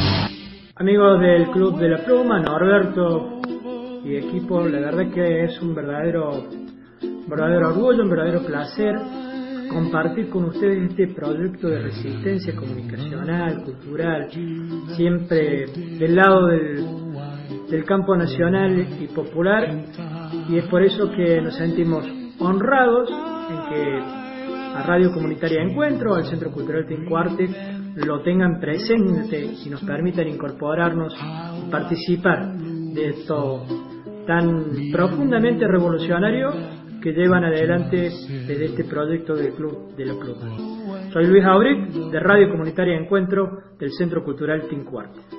Nuestra persistencia en la defensa de los derechos humanos hacen que compartamos seguidamente la columna de nuestra querida amiga y compañera, la militante incansable Norma Ríos. En medio de tantas pálidas, Norma elige contarnos la alegría de haber sido reconocida por la Cámara de Diputados de la provincia de Santa Fe por su dedicación y coherente militancia por los derechos humanos. ¿Cómo se lee este reconocimiento en este contexto nefasto para el pueblo? Militancia, compromiso, resistencia, derechos humanos. La columna de Norma Ríos para el Club de la Pluma. Buenos días, querida gente del Club de la Pluma. Buenos días, Norberto Gansi y equipo. Bueno, hoy les quiero contar que ya terminando el año, sabiendo todas las pálidas que estamos sufriendo gracias al 60% de la población que votó a seres mesiánicos y realmente peligrosos para que sean presidente y vicepresidenta, y que en un acto de fe que algunos de nosotros y algunas de nosotras nos parecía realmente increíble, aplaudían cuando les estaban diciendo que los iban a matar de hambre. Quiero dejar todo eso por un rato, aunque más no sea de lado, y contarles eh, la alegría que fue recibir la distinción Valores Democráticos Raúl Ricardo Alfonsín 2023 de la Cámara de Diputados de Santa Fe que este, me dieron el día 7 de diciembre por la tarde en la ciudad de Santa Fe, provincia de Santa Fe, Argentina, que es la capital de la provincia de Santa Fe. Mm, fue en el medio de otra cantidad de personas que fueron eh, básicamente eh, distinguidas por haber demostrado un compromiso en vida y obra por los valores democráticos. El 7 de diciembre es el Día de la Democracia Santafesina y por resolución 1168 se nos hace la entrega de este premio que bueno, consistía en un pergamino por supuesto y un hermoso este piecito donde este, nombra los valores democráticos más importantes, etcétera, etcétera. Estas cosas que son preciosas que uno las toma como parte de eh, un reconocimiento a toda la organización, en este caso la Asamblea Permanente por los Derechos Humanos, no solo a nivel regional, sino a nivel nacional, y que para nosotros además tenía otro significado. Y ahora sí, un poco vamos a lo que nos pareció, digamos, en un momento en que realmente la derecha le ha pegado un golpazo feroz a todo el campo popular, más allá o más acá de que los hayan votado, esto a lo mejor el 7 lo podía decir en el aire, hoy, cuando todo el país está pagando las cosas 100, 200% más y con la certeza de que tenemos nuestras jubilaciones congeladas y los sueldos sufrieron una reducción real y sistemática de 50%, en pocos minutos con un con un discurso y las medidas que se toman en la nueva presidencia, eh, sí puedo decir que es absolutamente importante este reconocimiento por la tarea que nosotros hacemos, por nuestra oposición sistemática a todos los atropellos de los estados para con la gente, porque llevamos adelante juicios de lesa humanidad y la vicepresidenta es la hija de un genocida, si no ha llegado a los estados judiciales ha sido porque hemos juzgado a mil de los 150 mil que calculamos tenía el aparato represivo en la última dictadura cívico-militar eclesiástica económica. Sí, porque nosotros siempre hemos tratado de ayudar a la dignidad en todos los aspectos de la gente, básicamente porque Tal cual como decía Alfonsín, aunque nunca lo cumplió y al que bastantes veces he criticado por distintas situaciones, hablar de democracia hoy no es hablar de un voto más o un voto menos. Hablar de democracia es preguntar quién come pan, quién come carne, quién come verduras, quién toma leche, quién tiene salud, quién tiene casa para vivir, a dónde vas a ir a estudiar. La democracia es algo mucho más concreto para la gente y creo que hoy por hoy es lo que tenemos que entender y comenzar a pelear. Es muy difícil, de golpe hablamos de los trabajadores, la clase obrera, etcétera, etcétera, pero cierto es que eh, la mayoría de ellos eh, votaron detrás de una zanahoria que nunca van a alcanzar y no tienen muy en claro qué es lo que significaba ese voto que pusieron en aras de un cambio o de una libertad, qué sé yo. Eh, es muy difícil pensar o saber o detectar qué pensaba este, los que votaron a sus propios verdugos porque ya hoy es muy difícil encontrar a alguien que lo haya votado. Pero bueno, tendremos que dejar que decante y como siempre estaremos preparados para salir cuando la gente salga a luchar por sus derechos, para acompañarla y defenderla cuando salga a luchar por sus derechos. Por lo demás, creo que este programa, Norberto, vos, Gaby, todo el equipo, eh, cumplen una tarea vital, cumplen una tarea fundamental. En toda Latinoamérica se los escucha muchísimo, se los se escuchan palabras distintas, se escuchan cosas distintas, nos podemos enterar de cosas distintas en este espacio y eso no va a ser poca cosa. Generalmente los gobiernos autoritarios vienen de la mano de una sola voz a través de los medios que pueden pagar o que pagamos nosotros, en todo caso el pueblo argentino, a través de las pautas oficiales, más allá de que dijeron que las van a sacar, dijeron tantas cosas que iban a hacer, que no van a hacer y van a hacer exactamente lo contrario, que uno no sabe exactamente dónde está parado con este gobierno. Pero decía, más allá de todo eso, el trabajo increíble que hacen ustedes de darnos espacio a los que tan poca voz tenemos, y eso que ha, permanecido en el tiempo, ha permanecido en el tiempo con militancia, trabajo, esfuerzo. Y en el caso de la PDH se los agradece infinitamente. Tomémonos un mes de descanso, creo que de eso se trata, saludemos que este año termina. Y, esperemos el que viene. Y pensemos siempre antes de enloquecer de angustia que siempre puede ser peor. Entonces tratemos de pensar cómo hacemos para que sea mejor. Ningún hombre malo, decía alguien muy famoso, puede hacer algo si los hombres buenos no lo dejan. O sea, si somos los buenos, no nos callemos, no nos quedemos quietos, no los dejemos. Hasta el año que viene. Estás escuchando el Club de la Pluma.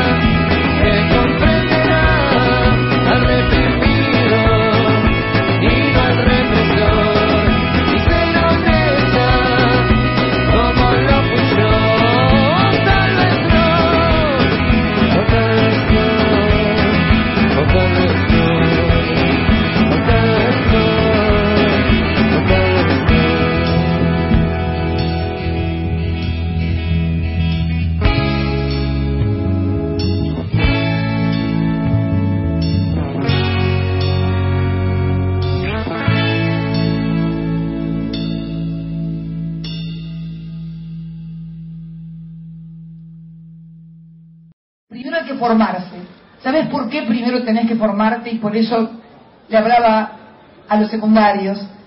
Tenés que formarte porque solamente formado podés entender y decodificar y filtrar la información que te mandan. Amigos, le mando un fuerte abrazo a todos los compañeros de la red de emisora del Club de la Pluma y bueno, como cada domingo transmitiendo acá desde Presidente Derqui en FM Hall. Le mando un abrazo grande. Soy Luis Lescano, director de FM Hall de Presidente Derqui. Un abrazo grande para todos. Seguimos en el Club de la Pluma, seguimos en el bloque nacional y seguimos un ratito más en Rosario porque desde allí llega la columna de nuestro amigo y compañero el militante Pedro Rodríguez. El síndrome de Doña Florinda, descrito tan magistralmente como el autor de aquel libro sigue describiendo lo que sucede con la clase trabajadora. Con tal síndrome responde al diseño del patrón explotador y exclusor, que no nos quita en la calle, que no renunciemos a la rebeldía ni a la dignidad.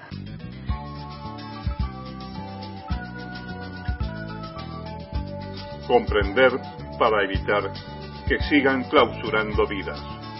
Adoquines y ladrillos en el cielo. La columna de Pedro Rodríguez para el Club de la Pluma. Rosario te han vestido de madre que cocina lo que queda para no desfallecer.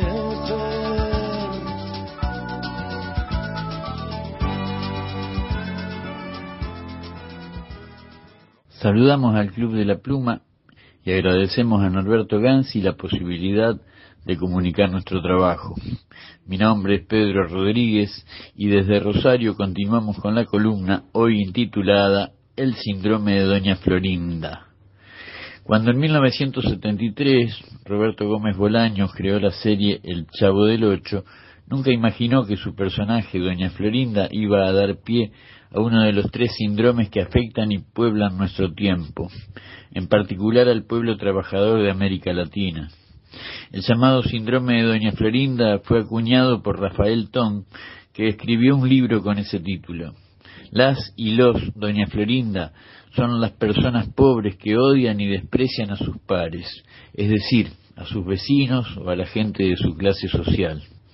Los Doña Florinda no son de clase media, son pobres.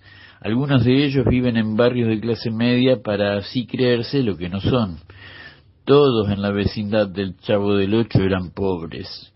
Si recordamos esta antológica serie mexicana, todos ellos eran dueños de nada. No tenían casa propia, debían pagar mes a mes el derecho a un obeso recaudador llamado señor Barriga. Doña Florinda era tan pobre como todos, excepto por una pensión que le dejó don Federico, el papá de Kiko, un marino mercante que se perdió en alta mar. Y con esta pensión pagaba religiosamente la renta, mantenía muy limpio y elegante a Kiko con su traje de marinerito. Como eslabón inevitable de ese trauma de abandono, a Kiko le compraba todos los juguetes y caramelos que se le antojaran. Mientras tanto, observaba con un imaginativo placer de clase el hambre del chavo. Como detestaba a sus vecinos, doña Florinda andaba siempre enojada. Si recordamos, ella atravesaba el patio de la vecindad con una mueca en el rostro. Solo sonreía cuando aparecía el profesor Girafales, que también era pobre. Escondía su pobreza detrás de un cigarro caro, pero cobraba el salario mensual de un profesor de educación pública.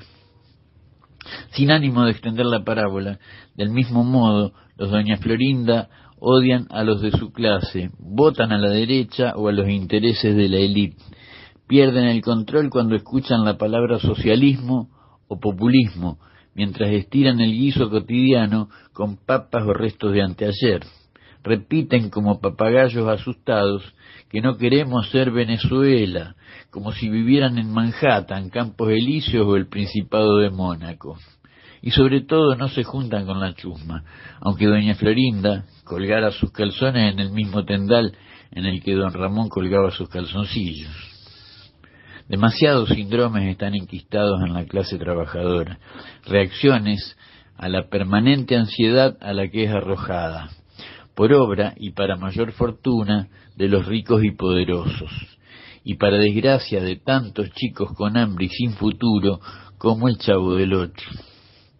Cualquier semejanza con la realidad no es casualidad.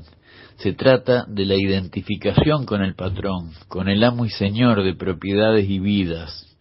Nos encontramos aquí frente al pasaje de la eliminación simbólica del otro hacia una eliminación de uno mismo o aún más grave, del nosotros.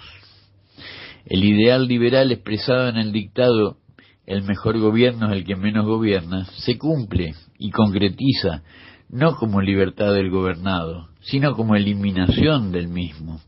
Esta eliminación del otro, del pueblo, se da como identificación del deseo popular con el deseo de las élites. Encontramos una nueva modalidad de genocidio, ya no la muerte y o desaparición de los cuerpos disidentes, sino autoeliminación del otro al disolver su poder de protesta a partir de su identificación con la clase dominante.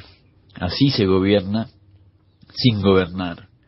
Se gobierna a nadie, ya que el pueblo es la nada indiferenciada. Es por esto que venimos argumentando que las democracias actuales toman la forma de gobierno de los ausentes. El sueño de todo rey es el del que el plebeyo exista lo menos posible, lo cuestione lo menos posible, le ocasione la menor cantidad de conflictos posible. El pueblo como atributo o cualidad accidentaria del poder, pero nunca oposición. El pueblo a lo sumo como un mal necesario. No vemos esto detrás de la exigencia de no cortar las calles porque se quita el derecho de circular en auto. Manifestarse en la vereda es un mal chiste cuyo remate caerá sobre los derechos a la circulación de los peatones. En fin, hoy más que nunca los objetivos del poder quedaron expuestos hasta lo pornográfico. No hay tiempo para melancolías, depresiones o confusiones políticas. La calle es el espacio común a todos. Decidir unilateralmente dónde protestar no es más que una privatización del espacio público. Hoy más que nunca sabemos quién es el compañero y quién el adversario. Y me permito aquí una opinión no consensuada en nuestro colectivo. No se trata de seguir perdiendo batallas culturales, debemos seguir dando una lucha ideológica hasta el fin, porque quienes eligieron a Macri y a Milley son mayoritariamente y por definición parte del pueblo. Pero no estamos aquí solo para describir, intentamos además demostrar, lo que nos llevará trabajo de aquí en más. Por ahora, hoy, más que nunca debemos ocupar los espacios públicos, sea como manifestación de protesta, sea como asamblea popular. No solo están en juego salarios, jubilaciones, pobres actuales y gente que se encamina a la pobreza. Está en juego la vida presente y la vida futura. Nuestros hijos y ciudadanos por venir lo agradecerán. Agradecerán que no hayamos renunciado a la rebeldía de defender nuestra dignidad. Les habló hoy Pedro Rodríguez y confiamos en continuar transmitiendo nuestros planteos para un amplio debate y participación. Un saludo afectuoso a los oyentes del Club de la Pluma y a sus columnistas. Hasta la próxima. Estás escuchando el Club de la Pluma. La mentira que tenemos que tragar. Para pagar las deudas tengo que endeudarme mucho más y arrodillarme acariciando al usurero. Para ser dignos nos tenemos que arrastrar sin dignidad. Para subir hay que meterse en un agujero.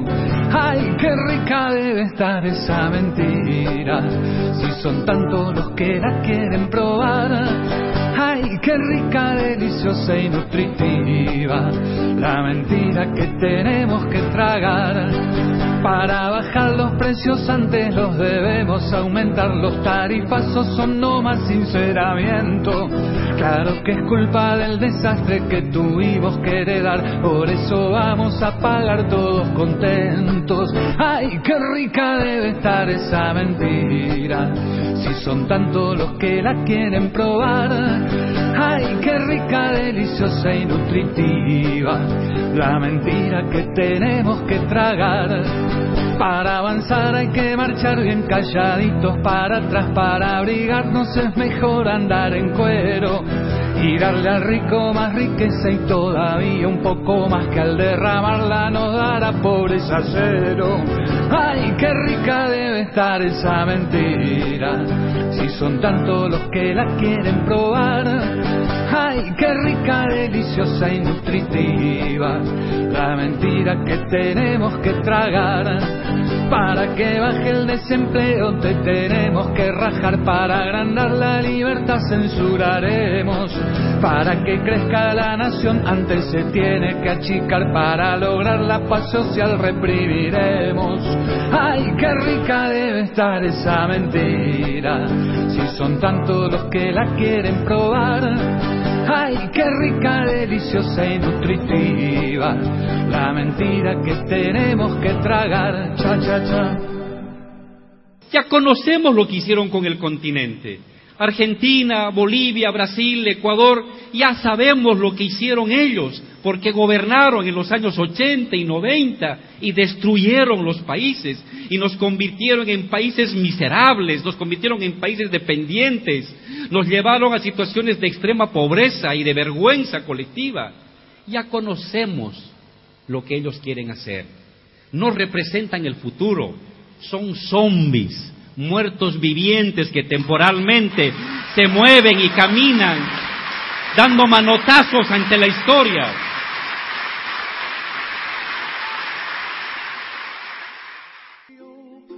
El Club de la Pluma se emite en directo por Radio Comunitaria Oretapé, FM 88.9, la radio del pueblo, Benito Juárez, provincia de Buenos Aires, oretapé.com.ar. Para el cierre del bloque nacional en el Club de la Pluma llega la columna sobre geopolítica de nuestro querido amigo y compañero licenciado Carlos Alberto Pereira Melé. En el último programa del año, nuestro columnista da las claves de la transición mundial de la unipolaridad a la multipolaridad. ¿Cómo se manifestó durante 2023 y cómo y cuánto se intensificará la confrontación durante 2024? El deterioro de la hegemonía angloatlantista y el desarrollo del sur global. Para entender lo que pasa en Latinoamérica y el mundo, en el Club de la Pluma hablamos de geopolítica con el licenciado Carlos Pereira Mele.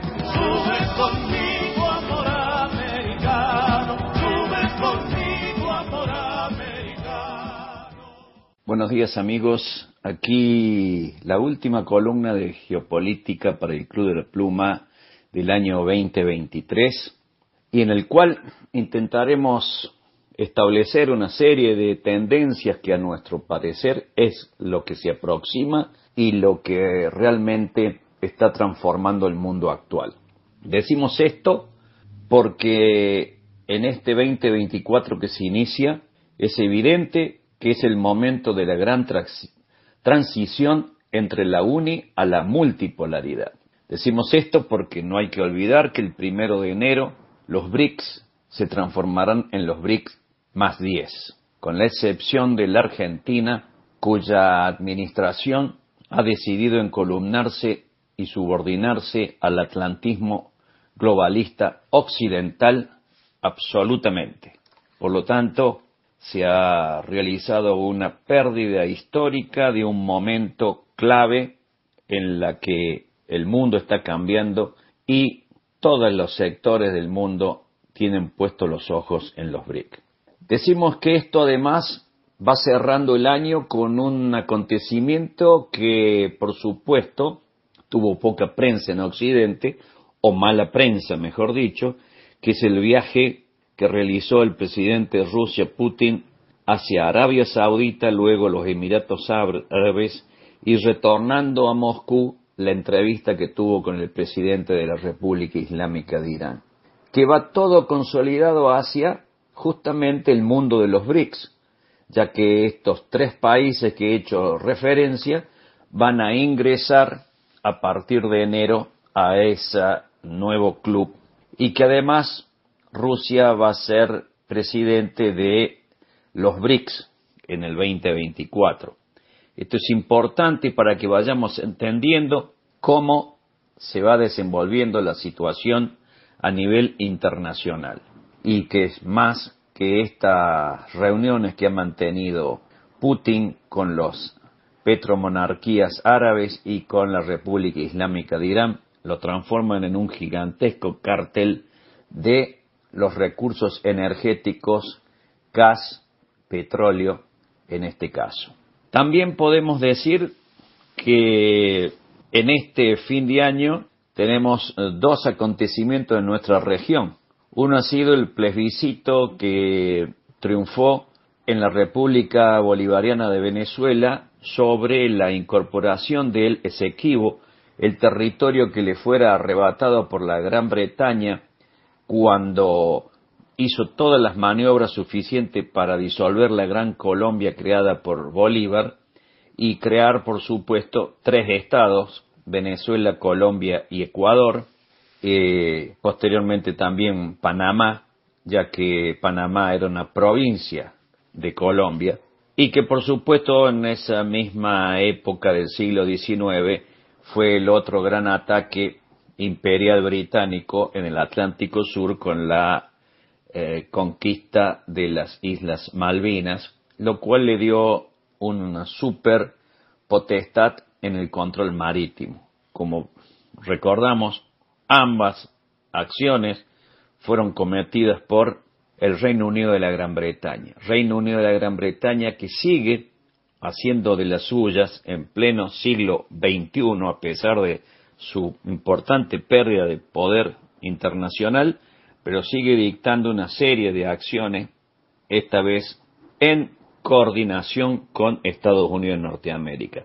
Pero es muy importante que digamos que nos encontramos con cinco grandes factores importantísimos al finalizar este año 2023 que van a tener una gran trascendencia para el 2024. Uno es, por supuesto, eh, conocido como la guerra de Ucrania, prácticamente una guerra civil entre eslavos rusos que ha sido abonada por el atlantismo globalista anglosajón y que luego de dos trágicos años de enfrentamiento van demostrándose que se acerca la hora crucial de eh, la finalización del mismo, por supuesto con una grave situación para Ucrania, que ha sido el, armamiento, la herramienta proxy para tratar de disminuir, profundizar el supuesto caos que querían instalar en la Federación Rusa. También hemos visto en este año 2023 la consolidación del mundo islámico que arrancó allá por marzo con las buenas gestiones diplomáticas de la República Popular de China que logró acercar a los dos gigantes del mundo islámico, del mundo islámico suní y del mundo islámico chiita, que fue el acercamiento entre Arabia Saudita y la República Islámica de Irán. Y eso ha consolidado un nuevo mundo islámico que lentamente va mostrando mucha más coherencia y mucho más coordinación en reconocer quiénes son los adversarios y los enemigos a los que se debe combatir y cómo frenar las potenciales capacidades de dividir y reinar que tienen en la región el poder anglosajón. Y ello se ha visto fuertemente explicitado en la condena contra el Estado de Israel y el genocidio que está practicando contra el pueblo palestino.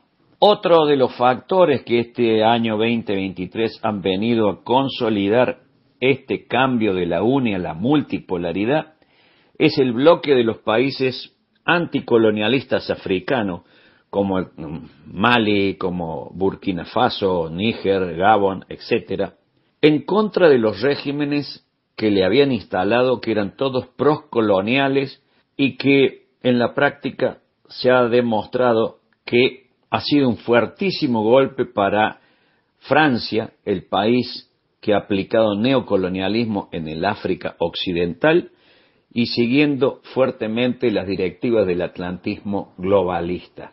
Esa es otra área que demuestran que los poderes están modificándose y cambiando de postura.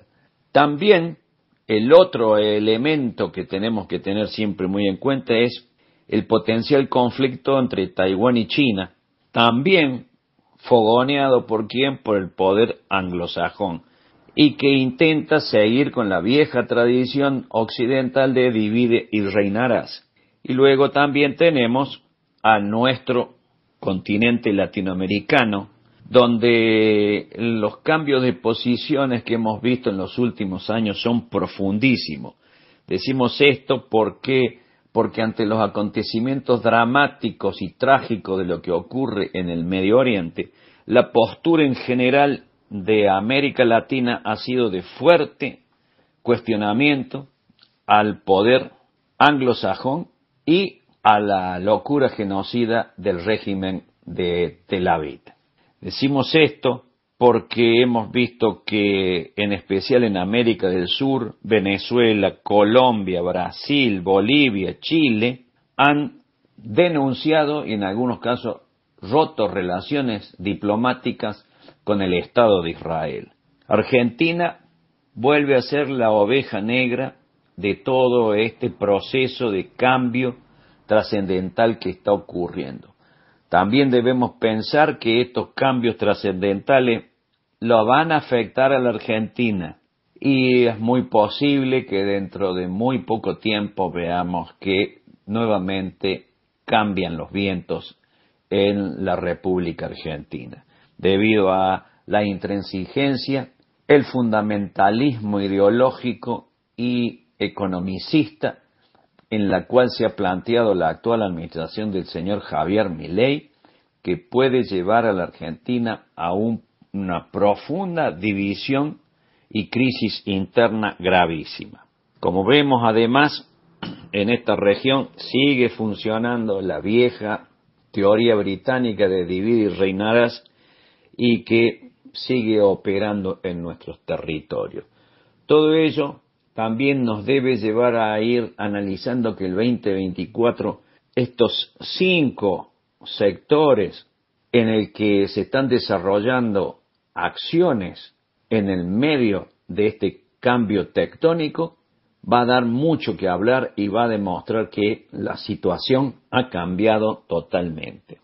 No quisiera terminar con esto con unas declaraciones que hizo el jefe del Servicio de Inteligencia Exterior de Rusia, Sergei Narinskin, con un artículo titulado 2024, el año del despertar geopolítico, que dice que el próximo año estará marcado por una intensificación de la confrontación entre el principio geopolítico anglosajón de divide y vencerás contra el principio continental de une y gobernarás. Los síntomas de esta confrontación se manifiestan en todas las regiones del mundo, como he hecho referencia a estos cinco grandes sectores del globo terráqueo, incluyendo las más remotas desde el espacio postsoviético al más importante para nosotros hasta Sudamérica y el Océano Pacífico. Así que tendremos que, declara el Servicio de Inteligencia Exterior de Rusia, tendremos que unir y gobernar, lo que incluye los territorios euroasiáticos en primer lugar. Ucrania tendrá que volver al redil o lo que quede de ella. Nuestros enemigos seguirán intentando dividirnos y vencernos, tratando por todos los medios de enemistarnos entre sí a los otros seis polos emergentes de esta nueva fórmula multipolar que estamos viviendo, con Rusia, India, China, el mundo islámico, África y América Latina. Esa es la proyección hacia dónde vamos. Porque el Occidente, o sea, el enemigo histórico de esta nueva conformación de estos cinco poderes emergentes que están surgiendo, no permite que exista un otro mundo que no sean el de ellos. Entonces podemos comprender claramente que los cinco frentes de lucha están en pleno desarrollo y que estos frentes de lucha serán definitorios para definir una lucha contra la unipolaridad y la hegemonía occidental en todos los frentes de guerra a la misma vez. Estas son las proyecciones que vemos para el 2024 y creo que los hechos nos están demostrando todo lo que hemos venido confirmando y afirmando durante década y media del cambio tectónico histórico a la que estamos siendo testigos y mediante el cual podemos decir con gran claridad que el poder anglosajón atlantista, globalista, está en un franco proceso de deterioro.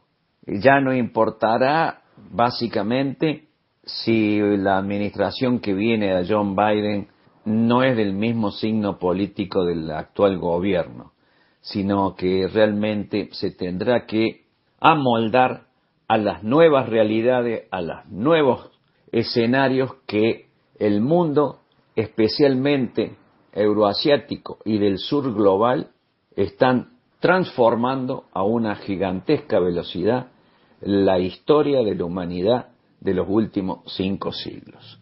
Esta ha sido la columna de geopolítica para el Club de la Pluma. Tengan todos muy buen domingo, felices fiestas y un próspero año 2024. Estás escuchando el Club de la Pluma.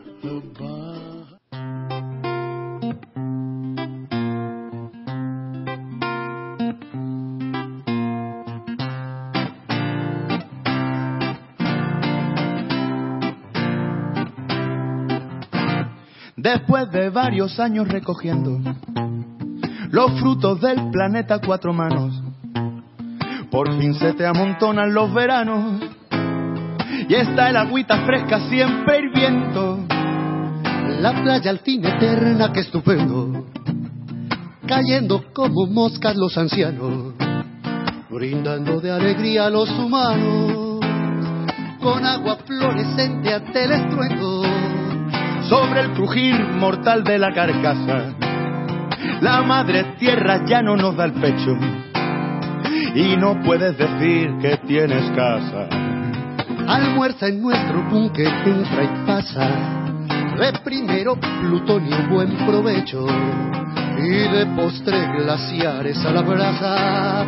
Ahí van con sus gafitas de 3D. A ver el fin del mundo, a ver el fin del mundo. A ver el fin mutantes, cucarachas, etc. A ver el fin del mundo, ya viene el fin del mundo. Por el fin del mundo. ¡Salud!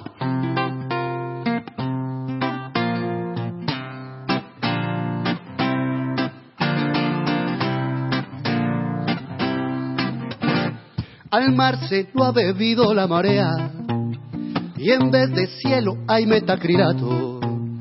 Del campo queda solo un malconato, un festival amigo, pase y. Los robos sueñan con la rosaleda. Cuando amanece el sol con el pie izquierdo, el lema es respira como puedas. Ahí van con sus gafitas de 3D a ver el fin del mundo, a ver el fin del mundo, a ver el fin mutante, cucarachas, etc. A ver el fin del mundo, ya viene el fin del mundo. Brindemos por el fin del mundo. ¡Salud! ¡Salud!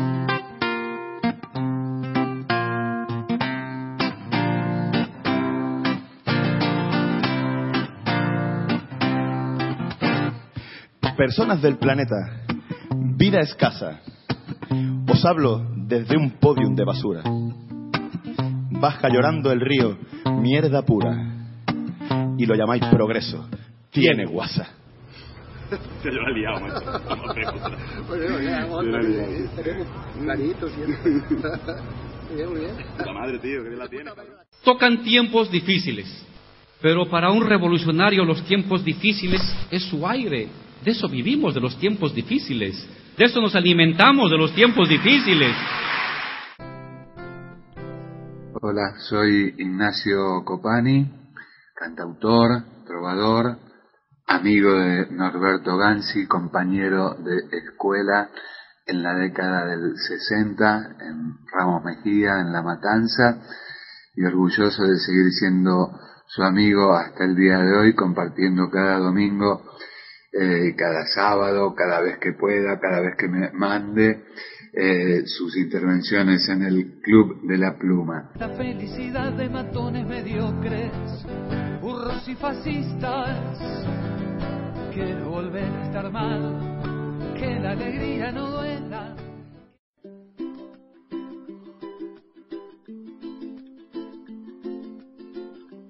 Y así llegamos al final de otra emisión más del Club de la Pluma por nuestra radio web y la red de radios compañeras, amigas que retransmiten en directo, en diferido, a quienes agradecemos a la distancia con un abrazo enorme, la posibilidad que las voces de la patria grande fuera de ella se escuchen en otras regiones en este final, despedida del 2023. Nos despide también la profesora Gabriela Fernández. He tomado un poema de los más luminosos de nuestro queridísimo Vicente Lema. Me declaro rebelde.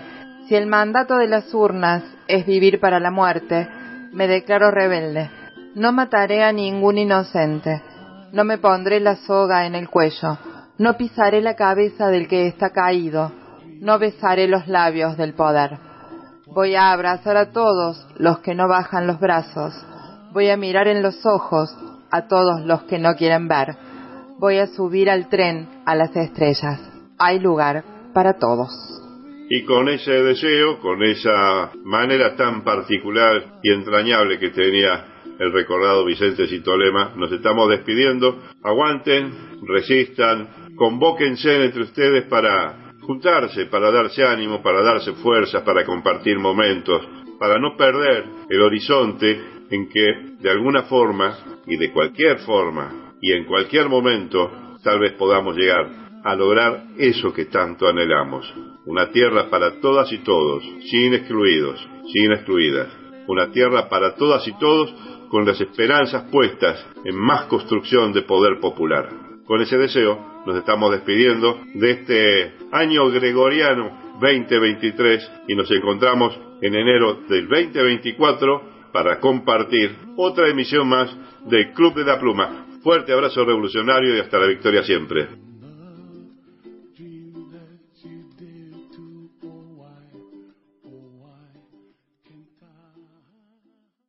Que yo voy a hacer, como siempre, voy a hacer lo que tenga que hacer para lograr que nuestro pueblo, nuestra sociedad, pueda organizarse en un proyecto de país que vuelva a recuperar la ilusión, la fuerza y la alegría de nuestra gente.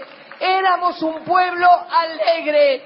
Los recuerdo aquel 9 de diciembre del 2015 en la Plaza de Mayo y éramos alegres volvamos a recuperar esa alegría que tuvimos alguna vez, la alegría de que el sueldo alcanzaba, la alegría de ir al trabajo, la alegría de saber que había futuro, esa alegría nos la merecemos los argentinos y las argentinas. Muchísimas gracias, los quiero mucho a todos y a todas.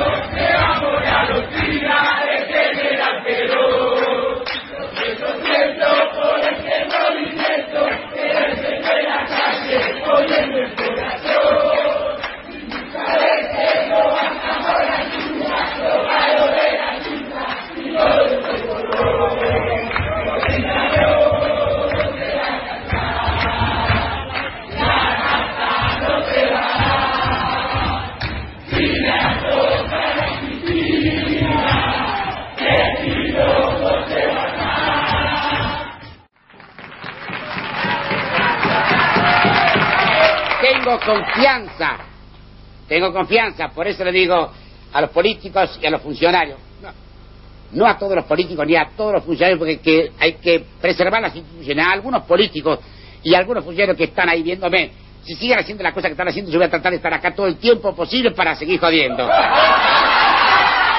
Y para cuidarlos también. Y para preservarlos de la máquina de cortar boludos, porque si pusiéramos la máquina de cortar boludos dentro de la máquina del túnel del tiempo y se pusiera a cortar boludos históricos con retroactividad, otra hubiera sido la historieta hoy. Historieta que como país no creo que nos merezcamos. Esto lo dice mi libretito Santiago Varela. Yo no estoy tan seguro. Un cacho de culpa tenemos también. Por eso les digo, mis queridos chichipíos, a seguir laburando verbú con papas fritas y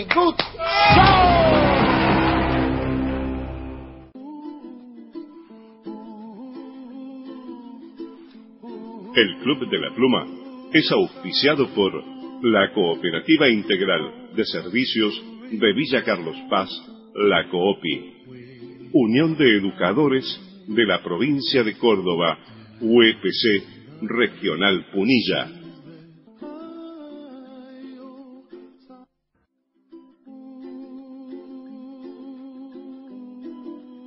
El proyecto comunicacional de integración El Club de la Pluma ha sido declarado de interés por la comuna de Estancia Vieja, provincia de Córdoba, según resolución número 21 barra 2019.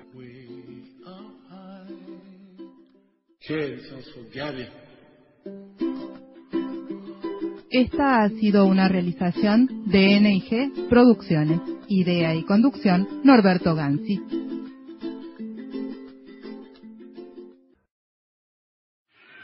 Quisiera que me recuerden sin llorar, ni lamentarme. Quisieran que me recuerden por haber hecho caminos, por haber marcado un rumbo, porque emocioné su alma, porque se sintieron queridos, protegidos y ayudados, porque interpreté sus ansias, porque canalicé su amor.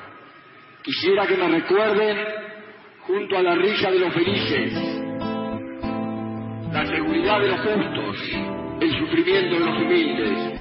Quisiera que me recuerden con piedad por mis errores, con comprensión por mis debilidades, con cariño por mis virtudes. Si no es así, prefiero el olvido, que será el más duro castigo por no cumplir mi deber de hombre. Joaquín Areta.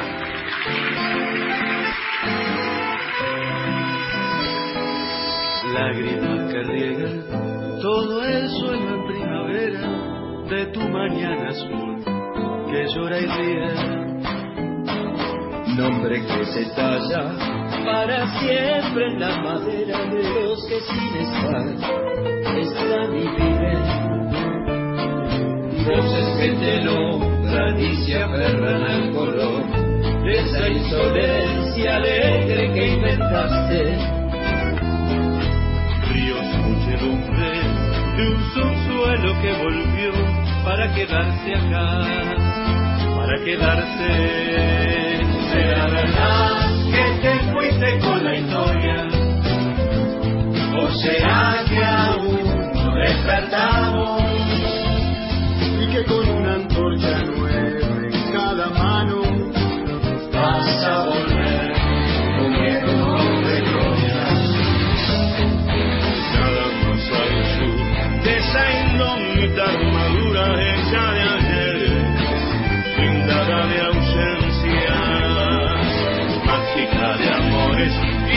sueños que perduran sin arrumbarse en ninguna puerta.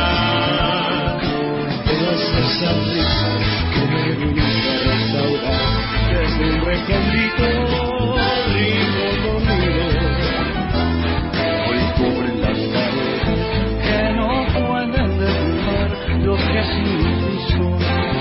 Están perdidos.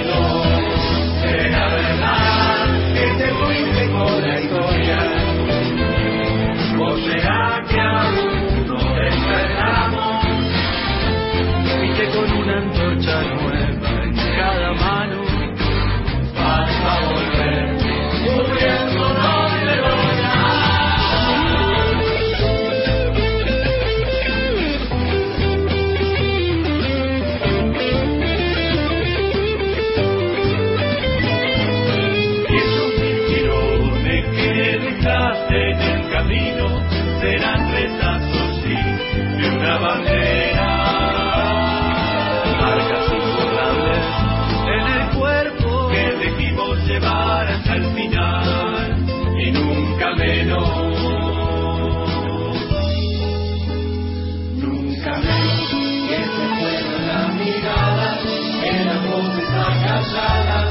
retomando la